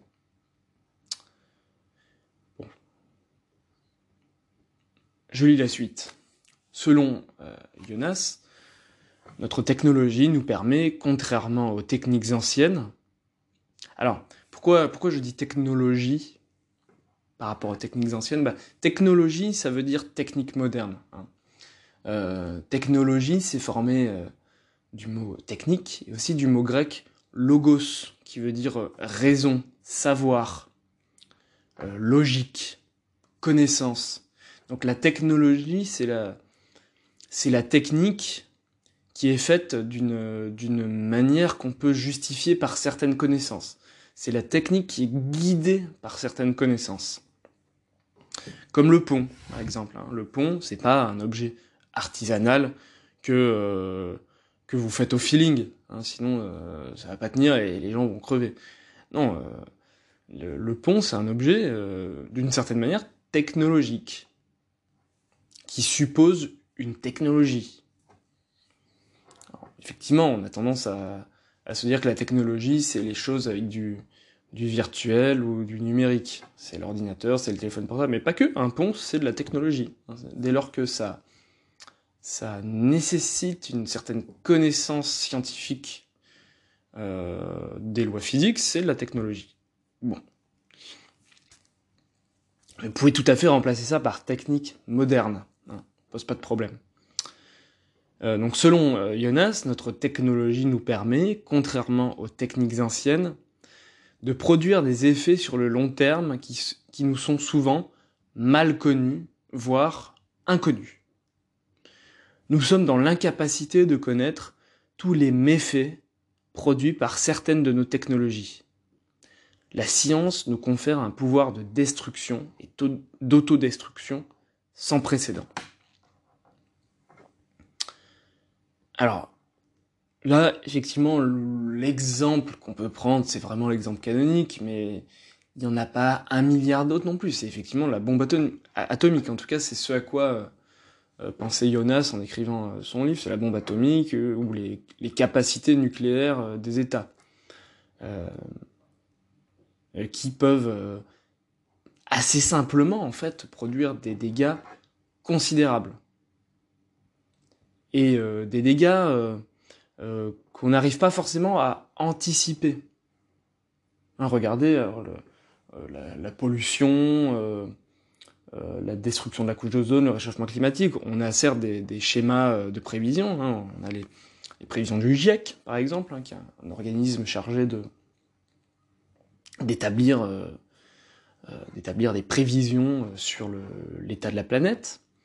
Mais il y a pas mal d'effets qui demeurent. Il y a pas mal d'effets de nos techniques, de nos technologies qui sont un peu inconnus ou mal connus. Alors moi, c'est un débat sur lequel je me suis pas trop euh, penché, je vous avoue, mais regardez la 5G. La 5G, par exemple, euh, ceux qui sont contre, ceux qui sont contre le déploiement d'un réseau de 5G, euh, vont dire qu'on connaît mal les effets de cette technologie.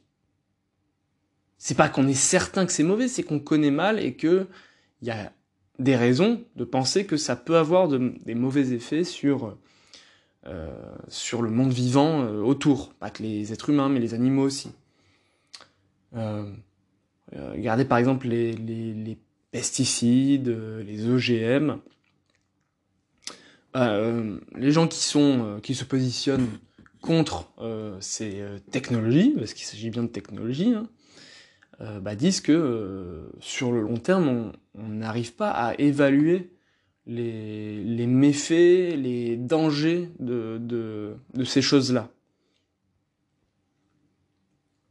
Alors je continue la lecture. Dès lors, selon euh, Jonas, afin de préserver la possibilité qu'il existe un futur pour les générations à suivre, nous devons nous efforcer de traiter nos incertitudes sur les conséquences néfastes des technologies comme si elles étaient des certitudes, comme si nous avions une connaissance certaine, et pas seulement une crainte, de la nocivité de nos technologies. Alors, là, il faut s'attarder euh, deux minutes. Qu'est-ce que ça veut dire S'efforcer de traiter nos incertitudes sur les conséquences néfastes des technologies comme si elles étaient des, certitudes? Bien, c'est que euh, le, le danger, euh, le danger est tellement grand, s'il se réalise, qu'il vaut mieux ne pas utiliser euh, la chose qui génère ces dangers. Même s'il y a de l'incertitude. Hein, s'il y a de l'incertitude, on pourrait dire, bon bah, essayons et puis on verra. Oui mais non. Puisque si on essaye et qu'on voit, euh, le, risque est trop grand et le bénéfice euh, comparé à ce risque est euh, très faible. Le risque l'emporte largement sur le bénéfice si jamais euh, il se réalise. Ah bah, si jamais si jamais quelqu'un actionne l'arme, si jamais un État actionne l'arme nucléaire, bon bah qu'est-ce que ça, qu'est-ce qui vaudront les bénéfices du nucléaire par rapport aux dégâts immenses qu'il peut produire? Euh, on pourrait penser pareil de la 5G. Moi, je suis pas du tout expert, donc je, dis peut-être n'importe quoi là-dessus. Euh, mais euh, si la 5G a réellement des dangers sur la santé, sur la vie, sur la vie humaine, sur la vie animale, eh bien, ces, ces méfaits, ces coûts pèseront beaucoup plus que les bénéfices qu'on aura tirés de cette technologie.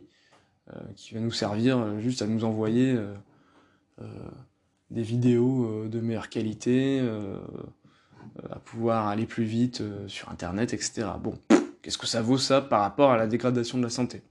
Bon, moi je suis pas forcément d'accord avec ça, mais je vous donne ce que je dis en dissertation, de toute façon, c'est pas, c'est pas moi qui le dis, c'est des arguments que certains peuvent défendre.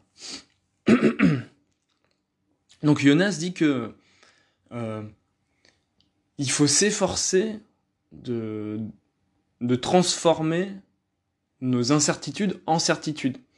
Il faut les traiter comme si elles étaient des certitudes, comme si euh, notre connaissance euh, incertaine était une connaissance certaine du caractère nocif de la technologie. Parce que si on fait pas ça, si on considère pas que le danger euh, est certain, eh bien, on va faire de la merde. En gros, les humains, les humains vont s'autodétruire. C'est pas qu'ils vont s'autodétruire, c'est surtout qu'ils vont ils vont détruire la possibilité de la vie pour les générations futures. Parce qu'ils vont vouloir jouer aux apprentis sorciers en se disant oui, certes, il y a des probablement des dangers, mais les bénéfices pèsent largement plus dans la balance que les risques.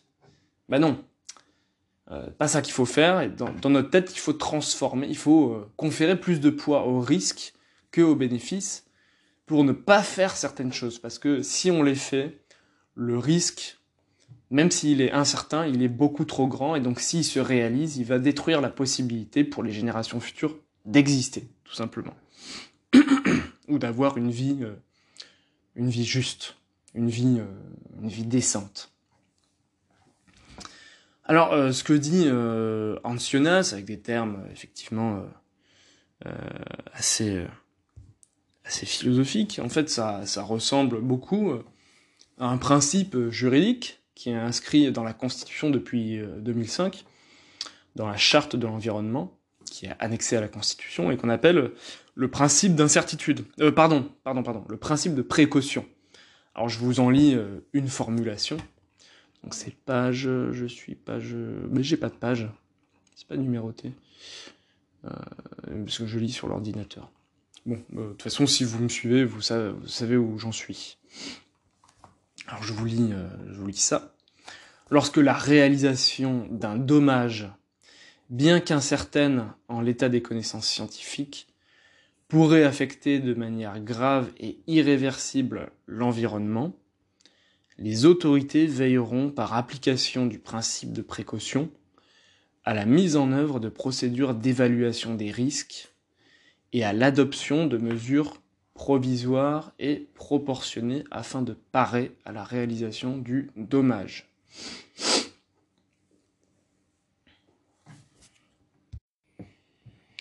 Donc vous remarquez, hein, le principe de précaution euh, tel qu'il est formulé dans la Constitution est quand même un peu plus modéré que, que ce que dit Jonas. Il ne dit pas qu'il faut se priver de certains progrès techniques parce que euh, euh, il pourrait euh, avoir des dommages, euh, même si ces dommages sont incertains. Il dit que si,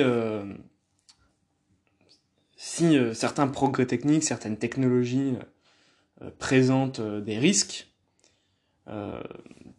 des risques qui pourraient se réaliser et, et, avoir de conséquences, avoir des, des conséquences graves sur l'environnement, c'est pas qu'il faut se priver directement de cette technologie ou de ce progrès technique, c'est qu'il faut, euh, euh, il faut multiplier les études et, euh, et les études scientifiques pour savoir si vraiment ce, dommage va arriver ou pas. Mais le principe de précaution ne dit pas qu'il faut se priver de ce progrès si le danger existe. Non, justement, il faut étudier de plus belle la chose, euh, euh, faire à nouveau des enquêtes, faire à nouveau des études pour, euh, quantifier de façon un petit, peu, un petit peu plus précise ce risque. Bon. alors, transition, à nouveau, de mon petit 2 au petit 3, que je vous lirai une autre fois. Le progrès technique est donc une réalité ambivalente. Alors ambivalent, ça veut dire ambigu, qui est fait à la fois de bon et de mauvais, de bien et de mal. il n'est ni bon ni mauvais en soi, et ses utilisations peuvent servir le meilleur comme le pire. le meilleur, eh bien, le progrès des technologies médicales, les progrès industriels, la diversité des objets utiles dans notre quotidien, informatique, la vaisselle, machine à laver, voiture, etc. Et le pire, les risques que les techniques font courir à la survie des êtres vivants sur la planète, la pollution, etc. Tutti quanti, vous connaissez. Outre les méfaits qu'il est susceptible de causer à l'environnement, n'est-ce pas surtout à l'être humain que le progrès technique fait violence? En effet, l'invention des machines a d'abord permis de fournir aux hommes des quantités croissantes d'objets utiles. Mais derrière les machines, qui travaille? Énorme suspense. Bon, là qu'est-ce que je fais? Voilà, vous voyez très bien que c'est artificiel au fond. Hein. Euh, ma transition, elle sort un peu de nulle part là, je vous avoue. Je vous avoue qu'on peut faire mieux, on peut faire mieux que ce que j'ai fait. Mais bon, elle est pas, elle est pas trop mal quand même. Donc je fais une petite euh, conclusion partielle du, euh, du, du, petit 1 et du petit 2. Je dis que c'est une réalité ambivalente, hein. c'est ni bon ni mauvais, ça génère un gain d'efficacité pour le meilleur, comme les progrès médicaux, les objets utiles dans notre quotidien, et aussi pour le pire, et là c'est ce qu'on vient de voir avec euh, certaines, certains progrès techniques euh, euh, peuvent avoir un, danger sur l'environnement, donc sur nous-mêmes. Et là, donc, je pose une question, c'est effectivement, c'est un danger pour la nature, mais le, le, le progrès technique, euh, avec ces machines, est-ce que c'est pas directement euh, l'homme qui l'affecte? Est-ce que c'est pas directement envers l'être humain qu'il est violent?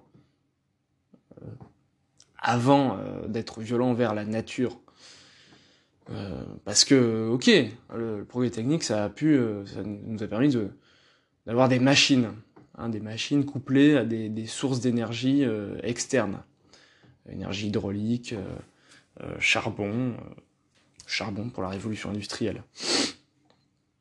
Mais derrière les machines, il y a des hommes qui travaillent.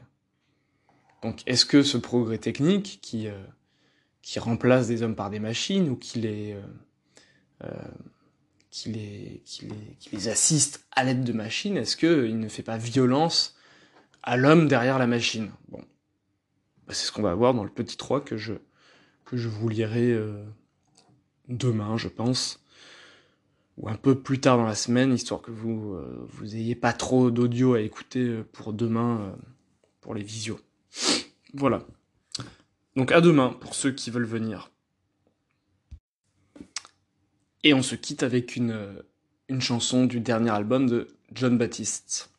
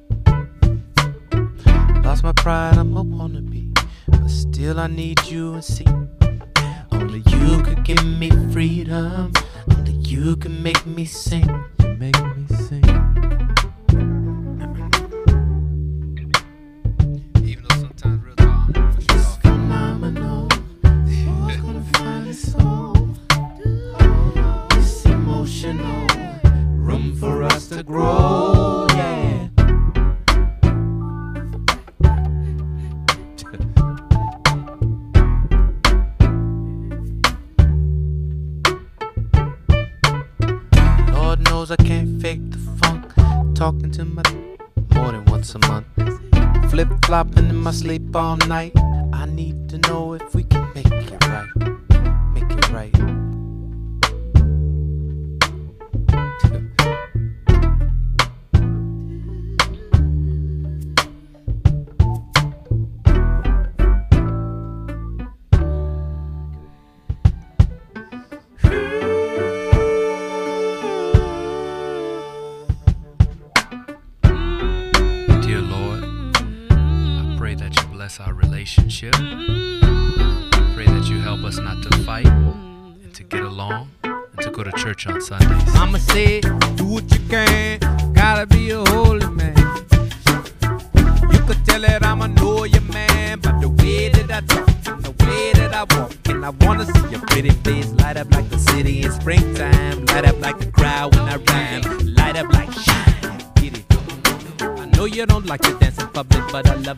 Get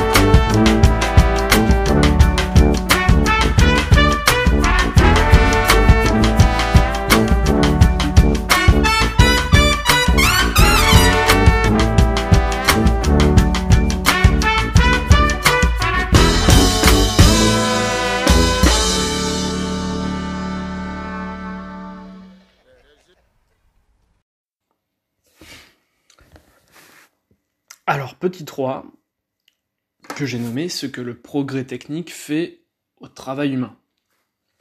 Alors, je vous rappelle, on est dans, dans le grand 2, et dans le grand 2, on s'intéresse aux, méfaits du progrès technique, aux mauvaises conséquences du progrès technique.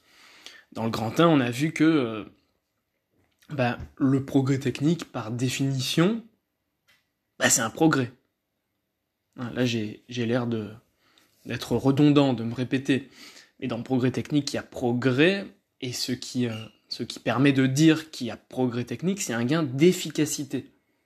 Hein, donc soit on fait mieux ce qu'on faisait euh, auparavant, soit on le fait plus rapidement, soit les deux. Hein, donc ce qui caractérise le progrès technique, c'est un gain d'efficacité. Mais c'est neutre sur le plan euh, moral. Hein, je peux dire, par exemple, que le, le- le- le pistolet, ça permet. euh, le pistolet, c'est un progrès technique par rapport euh, euh, au couteau. Si notre but c'est de tuer quelqu'un, il y a un progrès technique. C'est bizarre de dire ça, un progrès technique dans le fait de tuer quelqu'un ou de tuer un animal. Mais pourtant, on peut le dire, puisque le progrès, justement, le progrès technique, c'est le gain d'efficacité. Puis ensuite, on a vu, donc au début du grand 2, que euh, le progrès technique, lorsqu'il était, euh, euh, lorsqu'il était mêlé aux découvertes scientifiques, qui nous permettent de, tirer parti de notre connaissance de la nature, eh ben, il peut avoir des conséquences que on peut ne pas pouvoir anticiper. Et ces conséquences peuvent, à terme, nous détruire nous en tant qu'espèce, et puis détruire les, vivants avec qui on cohabite. Et là, dans ce petit 3, on va s'intéresser à ce que le progrès technique a comme conséquence euh, sur le travail humain, hein, sur, le, sur les travailleurs que nous allons euh, tous être, que, que nous sommes. Hein. C'est pas parce qu'on travaille pas sur des machines qu'on n'est pas des travailleurs. hein. Dans la société euh, qui est la nôtre, on doit travailler pour pouvoir vivre. Donc ça, c'est quelque chose qui est impératif euh, à prendre en compte, puisque les, les machines, avant les machines et la technologie, avant d'envahir petit à petit notre quotidien, avant de se, de se démocratiser euh, euh, par leur commercialisation, les machines, ça a d'abord été des machines utilisées par des travailleurs. hein. Donc il faut euh, essayer de réfléchir un petit peu sur ça. Donc je vais faire comme d'habitude, je vais lire et commenter au fur et à mesure de ma lecture. Alors on est page... ben, je sais pas, parce que je les ai pas marqués. Page 7. Page 7 du, PDF. Alors, les machines existent depuis bien longtemps, bien avant la révolution industrielle du 19e siècle. Donc, une révolution industrielle qui est marquée par euh, notamment l'invention de la machine à vapeur. Et ce qui caractérise les machines industrielles, c'est leur moteur non humain. Progressivement, ce ne sont plus les hommes qui les actionnent, mais des sources d'énergie externe. Eau, charbon, vapeur, etc. Ce mode de fonctionnement permet une accélération de la production inédite dans l'histoire humaine. Si le travailleur peut se fatiguer et, et s'user, pardon, une machine a la possibilité, elle, de fonctionner bien plus longtemps et plus rapidement, générant alors une augmentation considérable de la productivité. Alors ce que je suis en train de dire, c'est que euh, il y a toujours eu euh, des machines. Hein. En tout cas, dès lors qu'il y a euh, une inventivité technique chez l'être humain, dès lors qu'il peut utiliser ses mains pour inventer ses outils, bon, ça paraît assez, crédible qu'il va essayer de combiner ses outils entre eux pour, pour leur faire faire plus de travail. Hein, donc il y a eu des poulies, par exemple. Les poulies, c'est une forme de, machine, puisque c'est les poulies, les treuils, etc. Tout ça, c'est ce qui, permet de décupler euh, la force euh, euh, de nos actions. Avec la poulie, vous avez, vous exercez une force de tirage et puis ça vous permet de soulever, par exemple, des objets très lourds, de les mettre en mouvement bien plus facilement que si vous deviez vous y prendre avec vos mains et, vos bras. Même si vous êtes des gomuscus. Hein euh, donc il y a toujours eu des machines, mais euh, c'est ce qu'on appelle des machines outils, des machines outils, c'est-à-dire qui, qui continuent d'être actionnées par euh, le moteur humain. Ce que j'appelle le moteur humain, c'est une métaphore. Hein. On n'est pas des moteurs, mais c'est notre énergie en fait. Hein, même si la poulie ça permet une économie de force, c'est quand même un moteur humain qui a au bout, qui a au bout et qui tire. Euh, mais donc la révolution industrielle, c'est euh, la découverte et puis la généralisation des sources d'énergie externes. Donc l'énergie hydraulique, euh, le charbon, etc. et ce, cette source d'énergie externe, évidemment, ça va permettre une, accélération de la production Hein, ça va permettre euh, de, produire davantage de choses. Et euh, ça permet ce qu'on appelle une augmentation de la productivité, des gains de productivité en économie. Alors qu'est-ce que c'est la productivité? C'est le nombre d'unités produites euh, dans une certaine durée. Hein. mettons que vous deviez produire, mettons que vous devez produire des X, X étant n'importe quel objet, et sans machine, vous produisez 2x euh, euh, par heure. 2x toutes les 60 minutes. Et euh, après l'introduction de la machine, hein, par exemple un, tapis roulant qui vous amène directement les outils et les composants de l'objet, donc après l'introduction de la machine, vous produisez 4x par heure. Donc vous avez augmenter votre productivité. Hein, votre, euh, vous, avez, réalisé un gain de productivité. Vous êtes passé de 2x euh, par heure à 4x par heure euh, grâce à la machine, donc grâce à un moteur non humain. Alors c'est pas pas la machine qui fabrique encore l'objet, mais c'est la, la, la c'est une source d'énergie externe qui vient accélérer le processus de, production. J'ai donné l'exemple d'un tapis roulant, mais ça pourrait être autre chose. Hein. Alors là, dans, le paragraphe suivant, vous voyez, j'essaie de montrer, euh, encore une fois, l'ambiguïté.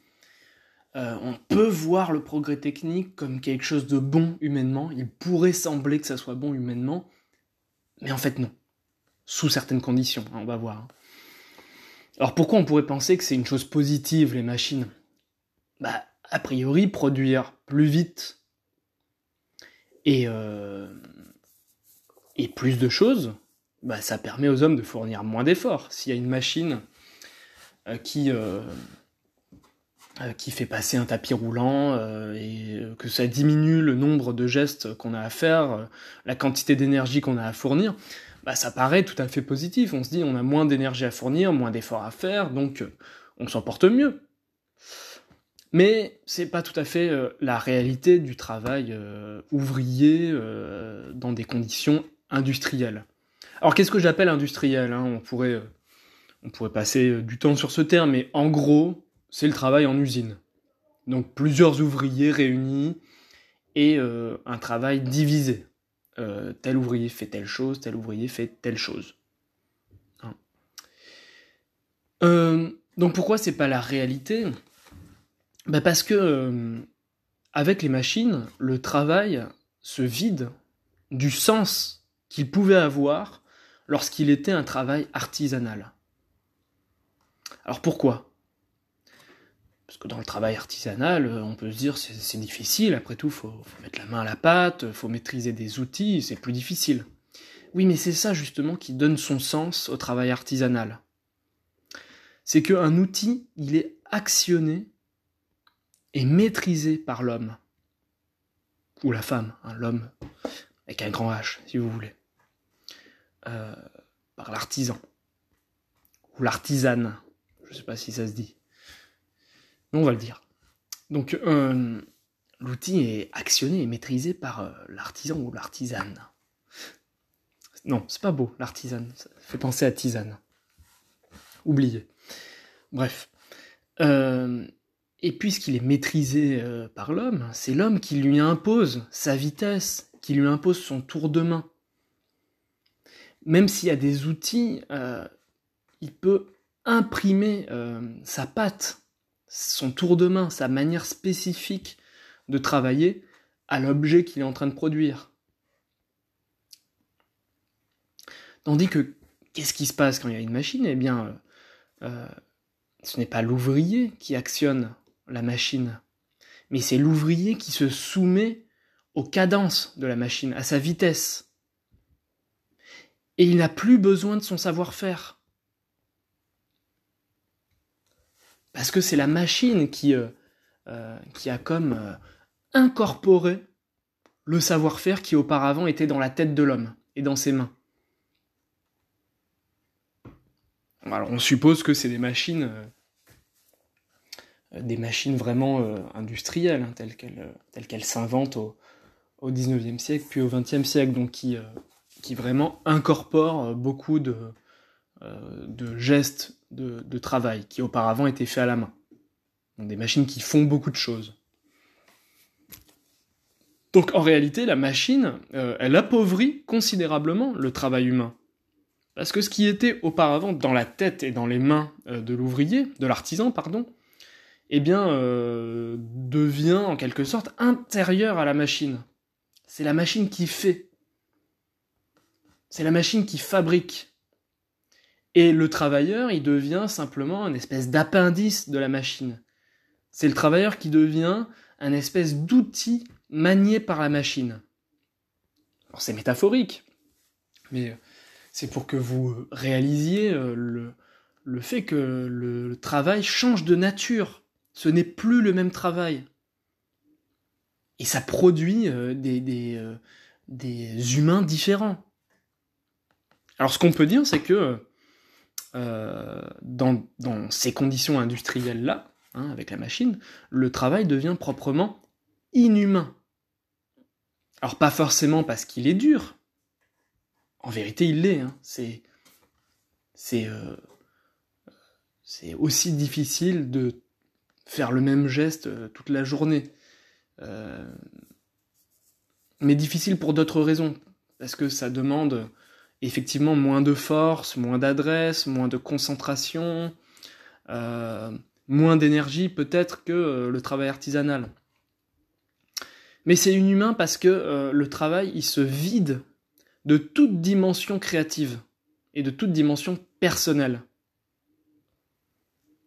Hein, on peut pas dire que un ouvrier de chez Ikea qui, qui je sais pas, pose tel composant euh, sur une chaise, on peut pas dire qu'il produit sa chaise. Hein, quand vous voyez une chaise Ikea, euh, vous dites pas ah ben tiens ça c'est, euh, je reconnais la patte de, de Michel. Ah, les chaises là, les chaises comme ça, c'est vraiment, c'est vraiment Michel. On peut pas se tromper. On voit sa patte. Non, dites pas ça. Parce que toutes les chaises d'IKEA se ressemblent. Elles, elles sont standardisées. Elles sont réalisées à l'identique, euh, en grande partie grâce à des machines. Donc le travail devient inhumain parce qu'il se vide de toute dimension créative et de toute dimension personnelle.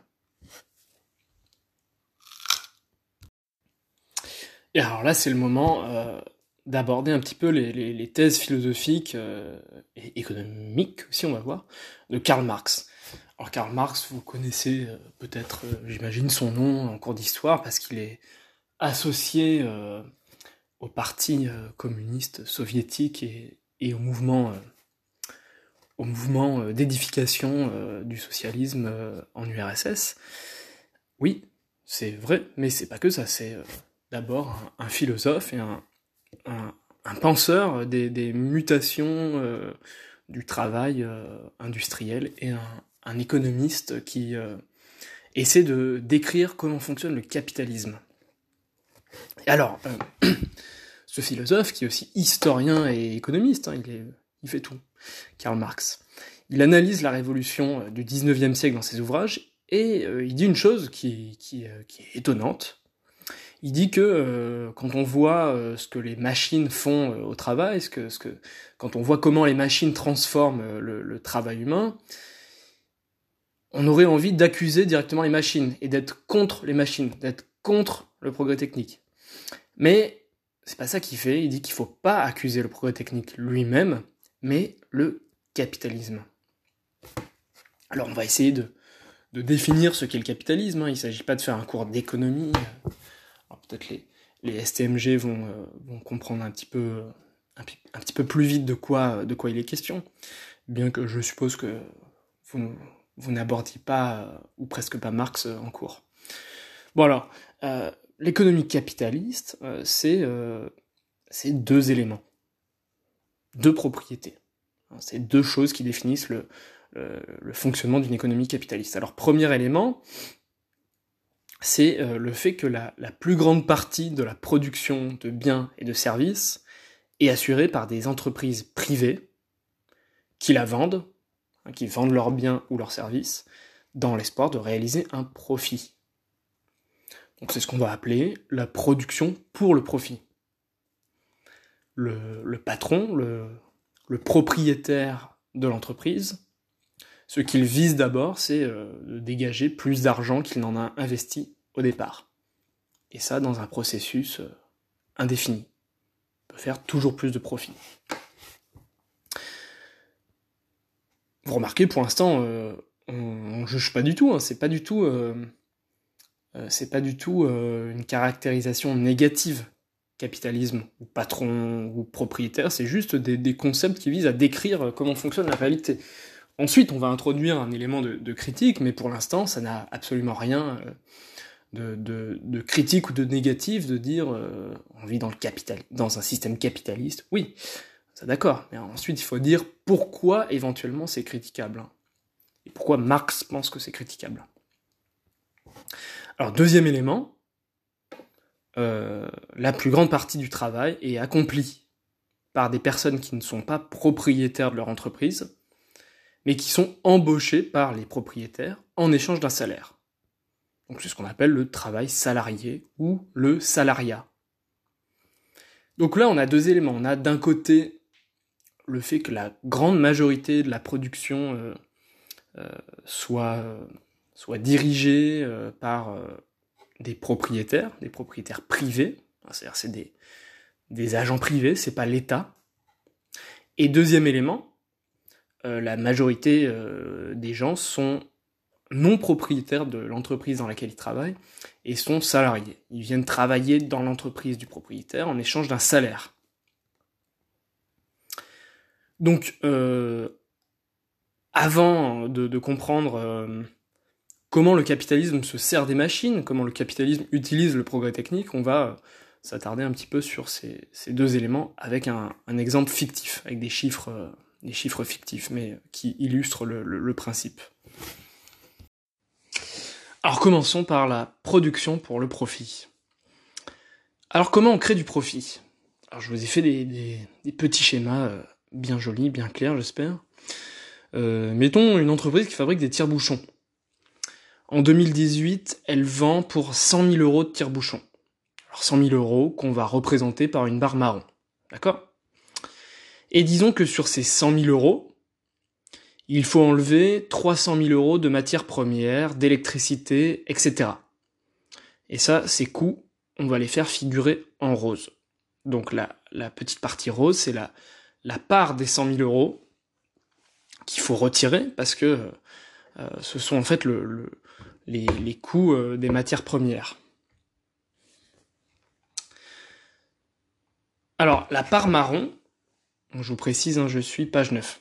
La part marron sur le, sur le PDF. Hein. La part marron, c'est donc ce que les travailleurs ont vraiment produit. Le reste, c'était déjà là.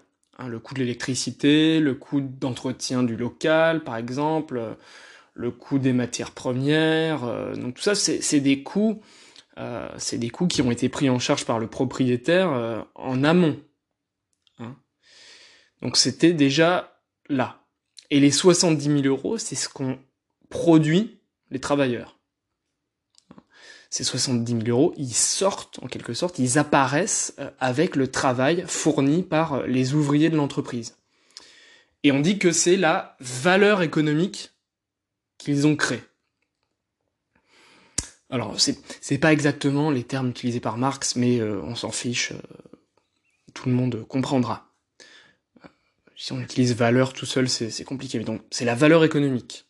Hein, c'est le, c'est euh, c'est le, voilà, la valeur économique. Vous m'avez compris. Alors, petite précision que je vais vous lire. Euh, dans, ces travailleurs, on ne met pas que les ouvriers, mais tous les employés de l'entreprise, ouvriers, supérieurs, managers, donc tous ceux qui ont contribué à créer euh, la valeur économique. Qu'est-ce que ça veut dire? Ben, Ça veut dire tout simplement que le propriétaire de l'entreprise n'a pas créé lui-même cette valeur économique. Le propriétaire, c'est uniquement celui qui possède l'entreprise. C'est celui qui a par exemple, fourni un capital initial et qui a créé l'entreprise à son nom.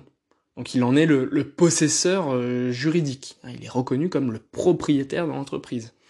Et ensuite, il achète les matières premières et puis euh, il va sur le marché du travail pour euh, acheter euh, de la force de travail, hein, pour employer des salariés. Mais ce n'est pas lui qui a créé cette valeur économique, qui est euh, de 100 000 euros. Le propriétaire, c'est uniquement celui qui possède l'entreprise ou celui qui en possède une partie, par exemple sous la forme d'actions. Alors, vous savez qu'aujourd'hui, beaucoup de grandes entreprises sont cotées en bourse et euh, leur, leur propriété est divisée en parts sociales. Quand une entreprise fait un, un appel d'action, pardon, pas un appel d'action, une émission d'action, hein, quand elle émet des actions, elle vend des titres de propriété, des bouts de papier, euh, si vous voulez, maintenant c'est intégralement virtuel, hein, et des bouts de papier qui, quand vous les achetez, vous, euh, vous rendent propriétaire d'une part de l'entreprise. Si ce petit bout de papier valait 2 euros, eh bien vous êtes propriétaire de 2 euros de l'entreprise, et 2 euros, il faudrait, euh, il faudrait voir combien de pourcentage ça représente euh, du, capital global de l'entreprise. Bref, on va pas rentrer dans les détails économiques, c'est un peu compliqué, mais euh, propriétaire, c'est soit celui qui possède l'entreprise, le patron, par exemple, le patron propriétaire, mais depuis euh, un moment déjà, et particulièrement aujourd'hui, il y a beaucoup de sociétés par action où la propriété est divisée entre les actionnaires. Et donc le patron n'est pas euh, nécessairement le propriétaire de l'entreprise. Ça peut être un manager qui est nommé par les actionnaires lui-même. C'est ce qui se passe notamment dans les, les grandes entreprises euh, du CAC 40, c'est que le, euh, dès que, le, dès que le, la boîte euh, a des chiffres qui diminuent ou des performances économiques qui sont moins bonnes, eh bien les actionnaires, ceux qui possèdent euh, les, parts sociales de l'entreprise, ceux qui sont propriétaires des, actions, eh ben, peuvent décider dans la réunion d'actionnaires de virer, euh, de virer le manager pour en nommer un autre à la place. Donc le manager devient un, un employé au même titre que les autres employés. C'est euh, c'est plus rare maintenant, c'était ça l'était, c'était beaucoup plus courant au 19e, mais euh, le patron n'est pas nécessairement le propriétaire. Au 19e, c'était plutôt la norme. hein. C'est le patron propriétaire. Hein, Le, vieux patron, euh, le vieux patron propriétaire euh, à la papa. Voilà, il est à la fois le fondateur de l'entreprise, euh, le propriétaire euh, de l'entreprise, et en même temps, il vient, il vient dans sa boîte serrer la main à ses ouvriers éventuellement pour voir comment ça se passe. Et ça, ça se maintient quand même euh, euh, jusqu'au XXe siècle, jusqu'à la, seconde moitié du, XXe siècle. Alors, je, continue. Que font les propriétaires de ces 100 000 euros? Je rappelle, les 100 000 euros, c'est pas les propriétaires qui les ont créés, Euh, c'est les travailleurs. En travaillant effectivement sur les matières premières et dans le local et sur les machines achetées par les propriétaires, mais c'est eux qui créent ces 100 000 euros. Alors, on pourrait se dire euh, que puisque ce sont les travailleurs qui ont créé ces 70 000 euros, les propriétaires vont diviser cette somme par le nombre de travailleurs et la répartir entre eux. Ce sont les salariés qui ont travaillé pour la créer et elle devrait donc leur revenir. Mais évidemment, ça se passe pas comme ça dans une économie capitaliste.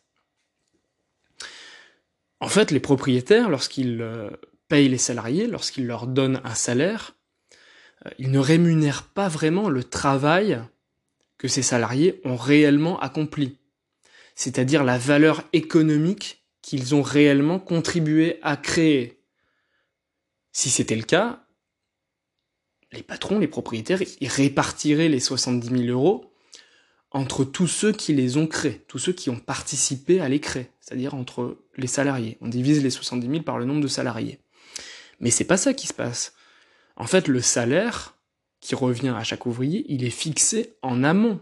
Il est fixé avant de répartir les 70 000 euros. Donc, ce que le salarié reçoit, ce n'est pas une part de la richesse qu'il a contribué à créer. C'est un montant qui est euh, fixé euh, avant, en amont, par convention. Alors, ici, j'ai fixé euh, des chiffres. hein. On va dire que le salaire des 800 employés de la boîte, ils sont 800, est de 50 euros par jour pour 8 heures de travail. Ok? Ils gagnent tous 50 euros par jour quand ils travaillent 8 heures. Et donc la somme des salaires de tous les employés pour une journée, ça donne le montant de 400 000 euros. Et donc qu'est-ce qu'ils font euh, les propriétaires? Eh bien, une fois les salaires payés, donc une fois 40 000 euros payés, il reste ce qu'on appelle le profit.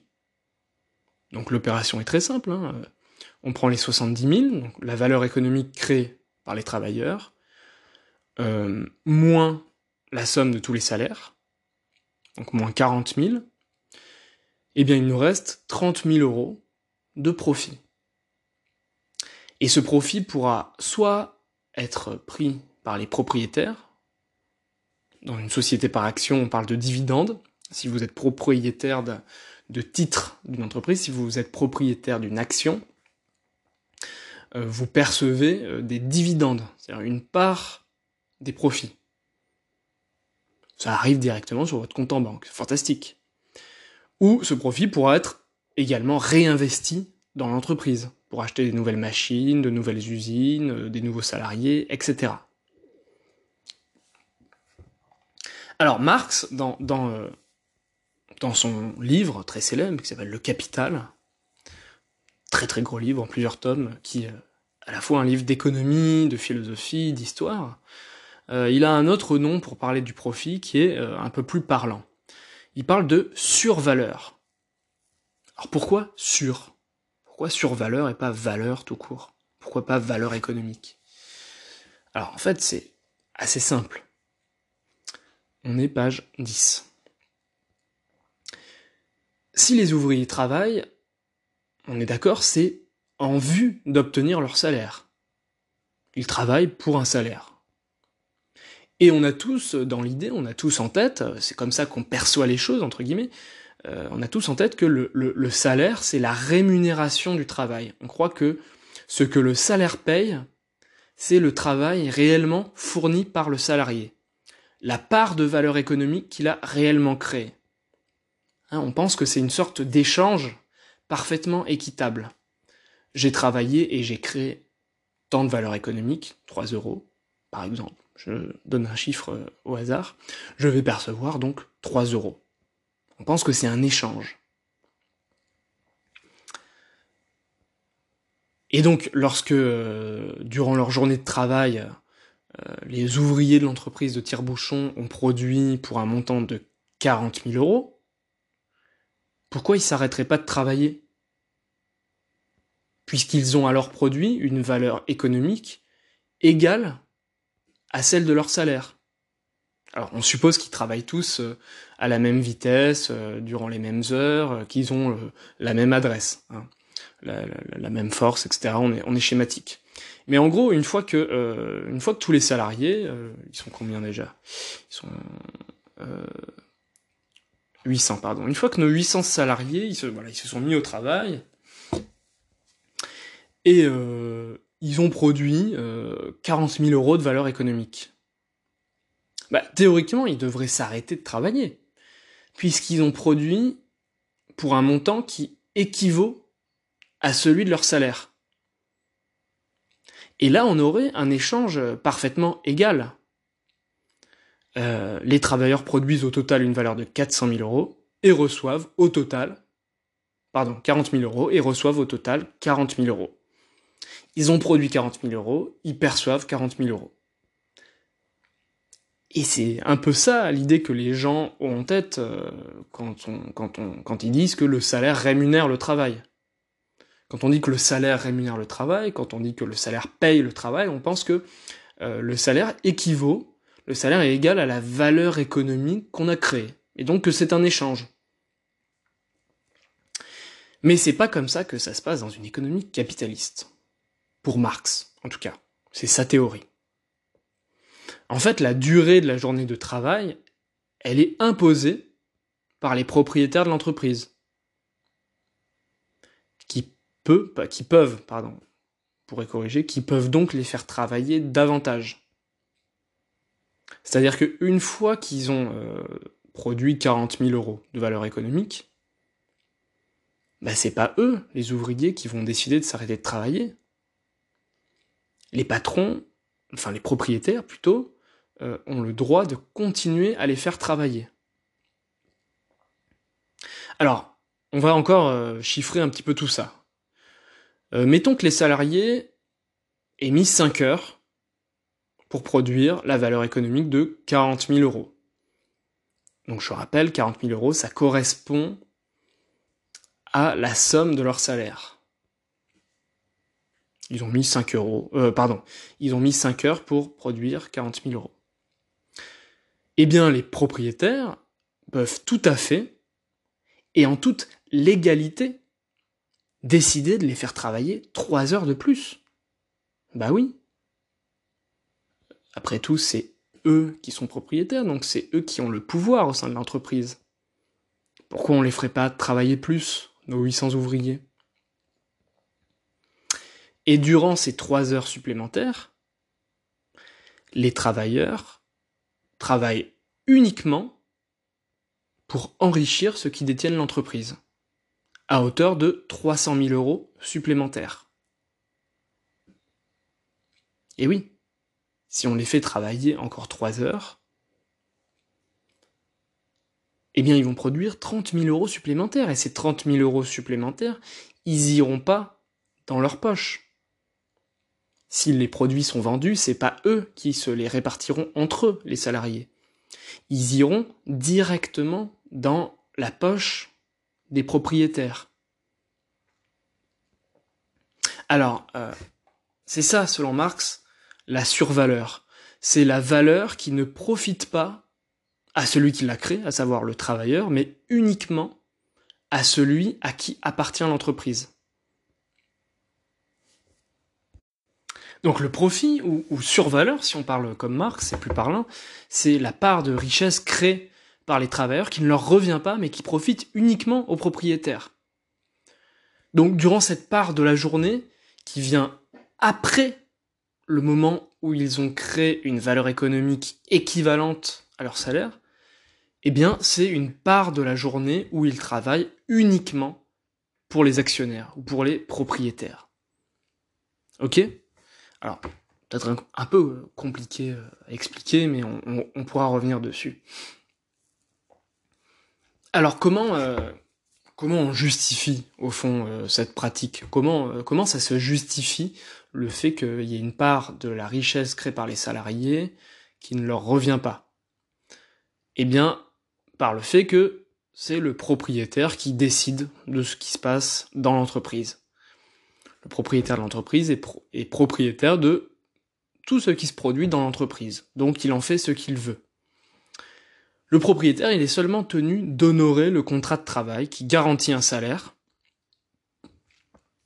Le propriétaire signe un contrat de travail qui donne quand même des droits aux travailleurs, mais c'est euh, le propriétaire qui décide de tout le reste. Donc des conditions du travail, de la façon de l'exécuter et de la durée de la journée de travail. Alors, plus maintenant, hein, il y a des, lois, des lois qui encadrent euh, le nombre d'heures maximales euh, de, travail, heureusement, mais ça a été des, conquêtes sociales de, qui se sont qui se sont faites dans, de grandes luttes, hein, dans de grandes luttes entre les ouvriers et, leurs patrons. Euh, mais euh, avant, euh, avant que des lois soient, soient imposées par les luttes, les, propriétaires faisaient ce qu'ils voulaient à peu près de, leurs travailleurs. Ils pouvaient. Il y, a eu des, il y a eu des journées de travail au début de, l'époque capitaliste extrêmement longues. Donc les, les, les propriétaires, Marx les appelle capitalistes. On peut les appeler capitalistes d'ailleurs. Euh, parce qu'ils sont propriétaires du capital de l'entreprise. Et le capital de l'entreprise, c'est l'ensemble de ses moyens financiers et techniques. Donc c'est tout l'argent euh, dont euh, elle dispose dans sa trésorerie, les machines, les locaux, les stocks. Et il faut évidemment précisé, mais je viens de le dire, que Marx écrit au, au 19e siècle. Hein. Donc une période où il existe encore très très peu de lois qui encadrent la durée de la journée de travail, peu de syndicats, etc., euh, etc. Donc le, monde du travail était un monde extrêmement euh, cruel euh, et, et, mortel au sens propre. Hein. Les, les, les travailleurs mouraient de trop travailler, de ne pas être soignés, de ne pas avoir assez à manger.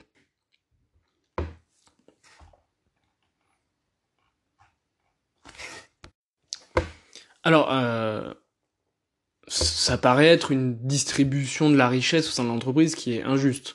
Bon, on, on va pas s'interroger euh, là-dessus euh, dans ce chapitre parce que on le fera dans le cadre d'un cours sur la justice.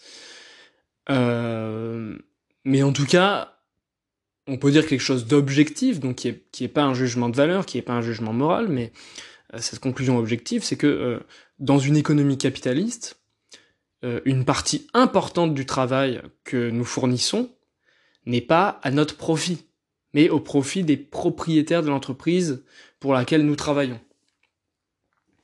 Donc la, la, la, survaleur que le travailleur produit, la survaleur que le salarié produit, donc l'écart entre la valeur totale de ce qu'il produit et son salaire, ça bénéficie aux capitalistes et pas aux travailleurs. Et c'est pour cette raison que, Marx euh, a beaucoup milité pour la réduction du temps de travail, pour réduire la survaleur justement. Plus on réduit la journée de travail, plus on réduit la part de la journée de travail où nous travaillons pour les propriétaires et pas pour notre salaire. Plus on réduit la journée de travail, plus on réduit la part de notre travail qui profite aux propriétaires et pas à nous. Euh, et Marx trouvait que la survaleur était injuste, parce que c'est une part de la richesse que le propriétaire euh, euh, n'a pas à, acquérir par son propre travail. C'est le travail des autres. C'est une ponction, c'est un prélèvement de la richesse que d'autres ont produit, en l'occurrence les ouvriers. Donc il suffit qu'il investisse dans une entreprise, par exemple, qu'il achète des actions, et cette survaleur, hein, ce profit, arrivera tout seul sur son compte en banque sous la forme de dividendes. Alors je termine cette partie par un, petit point euh, d'actualité.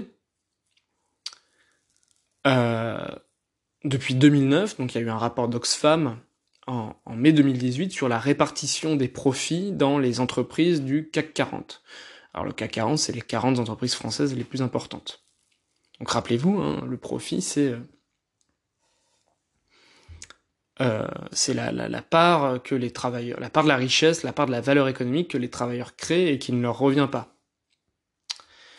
Euh, donc sur ces profits, il y a 67,4%, donc la majorité, qui revient, qui est revenu aux actionnaires sous la forme de dividendes. Il y a 27,3% qui va au réinvestissement. Déjà, ça vous, euh, ça devrait, euh, ça de, de, devrait sonner très bizarre. Hein. Il, y a, plus d'argent qui va aux actionnaires, qui n'en feront rien, que au réinvestissement.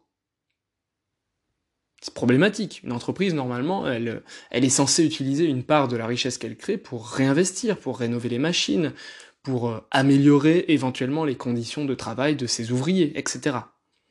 Et là, il y a plus de richesse créée qui va aux actionnaires sous la forme de dividendes que au réinvestissement.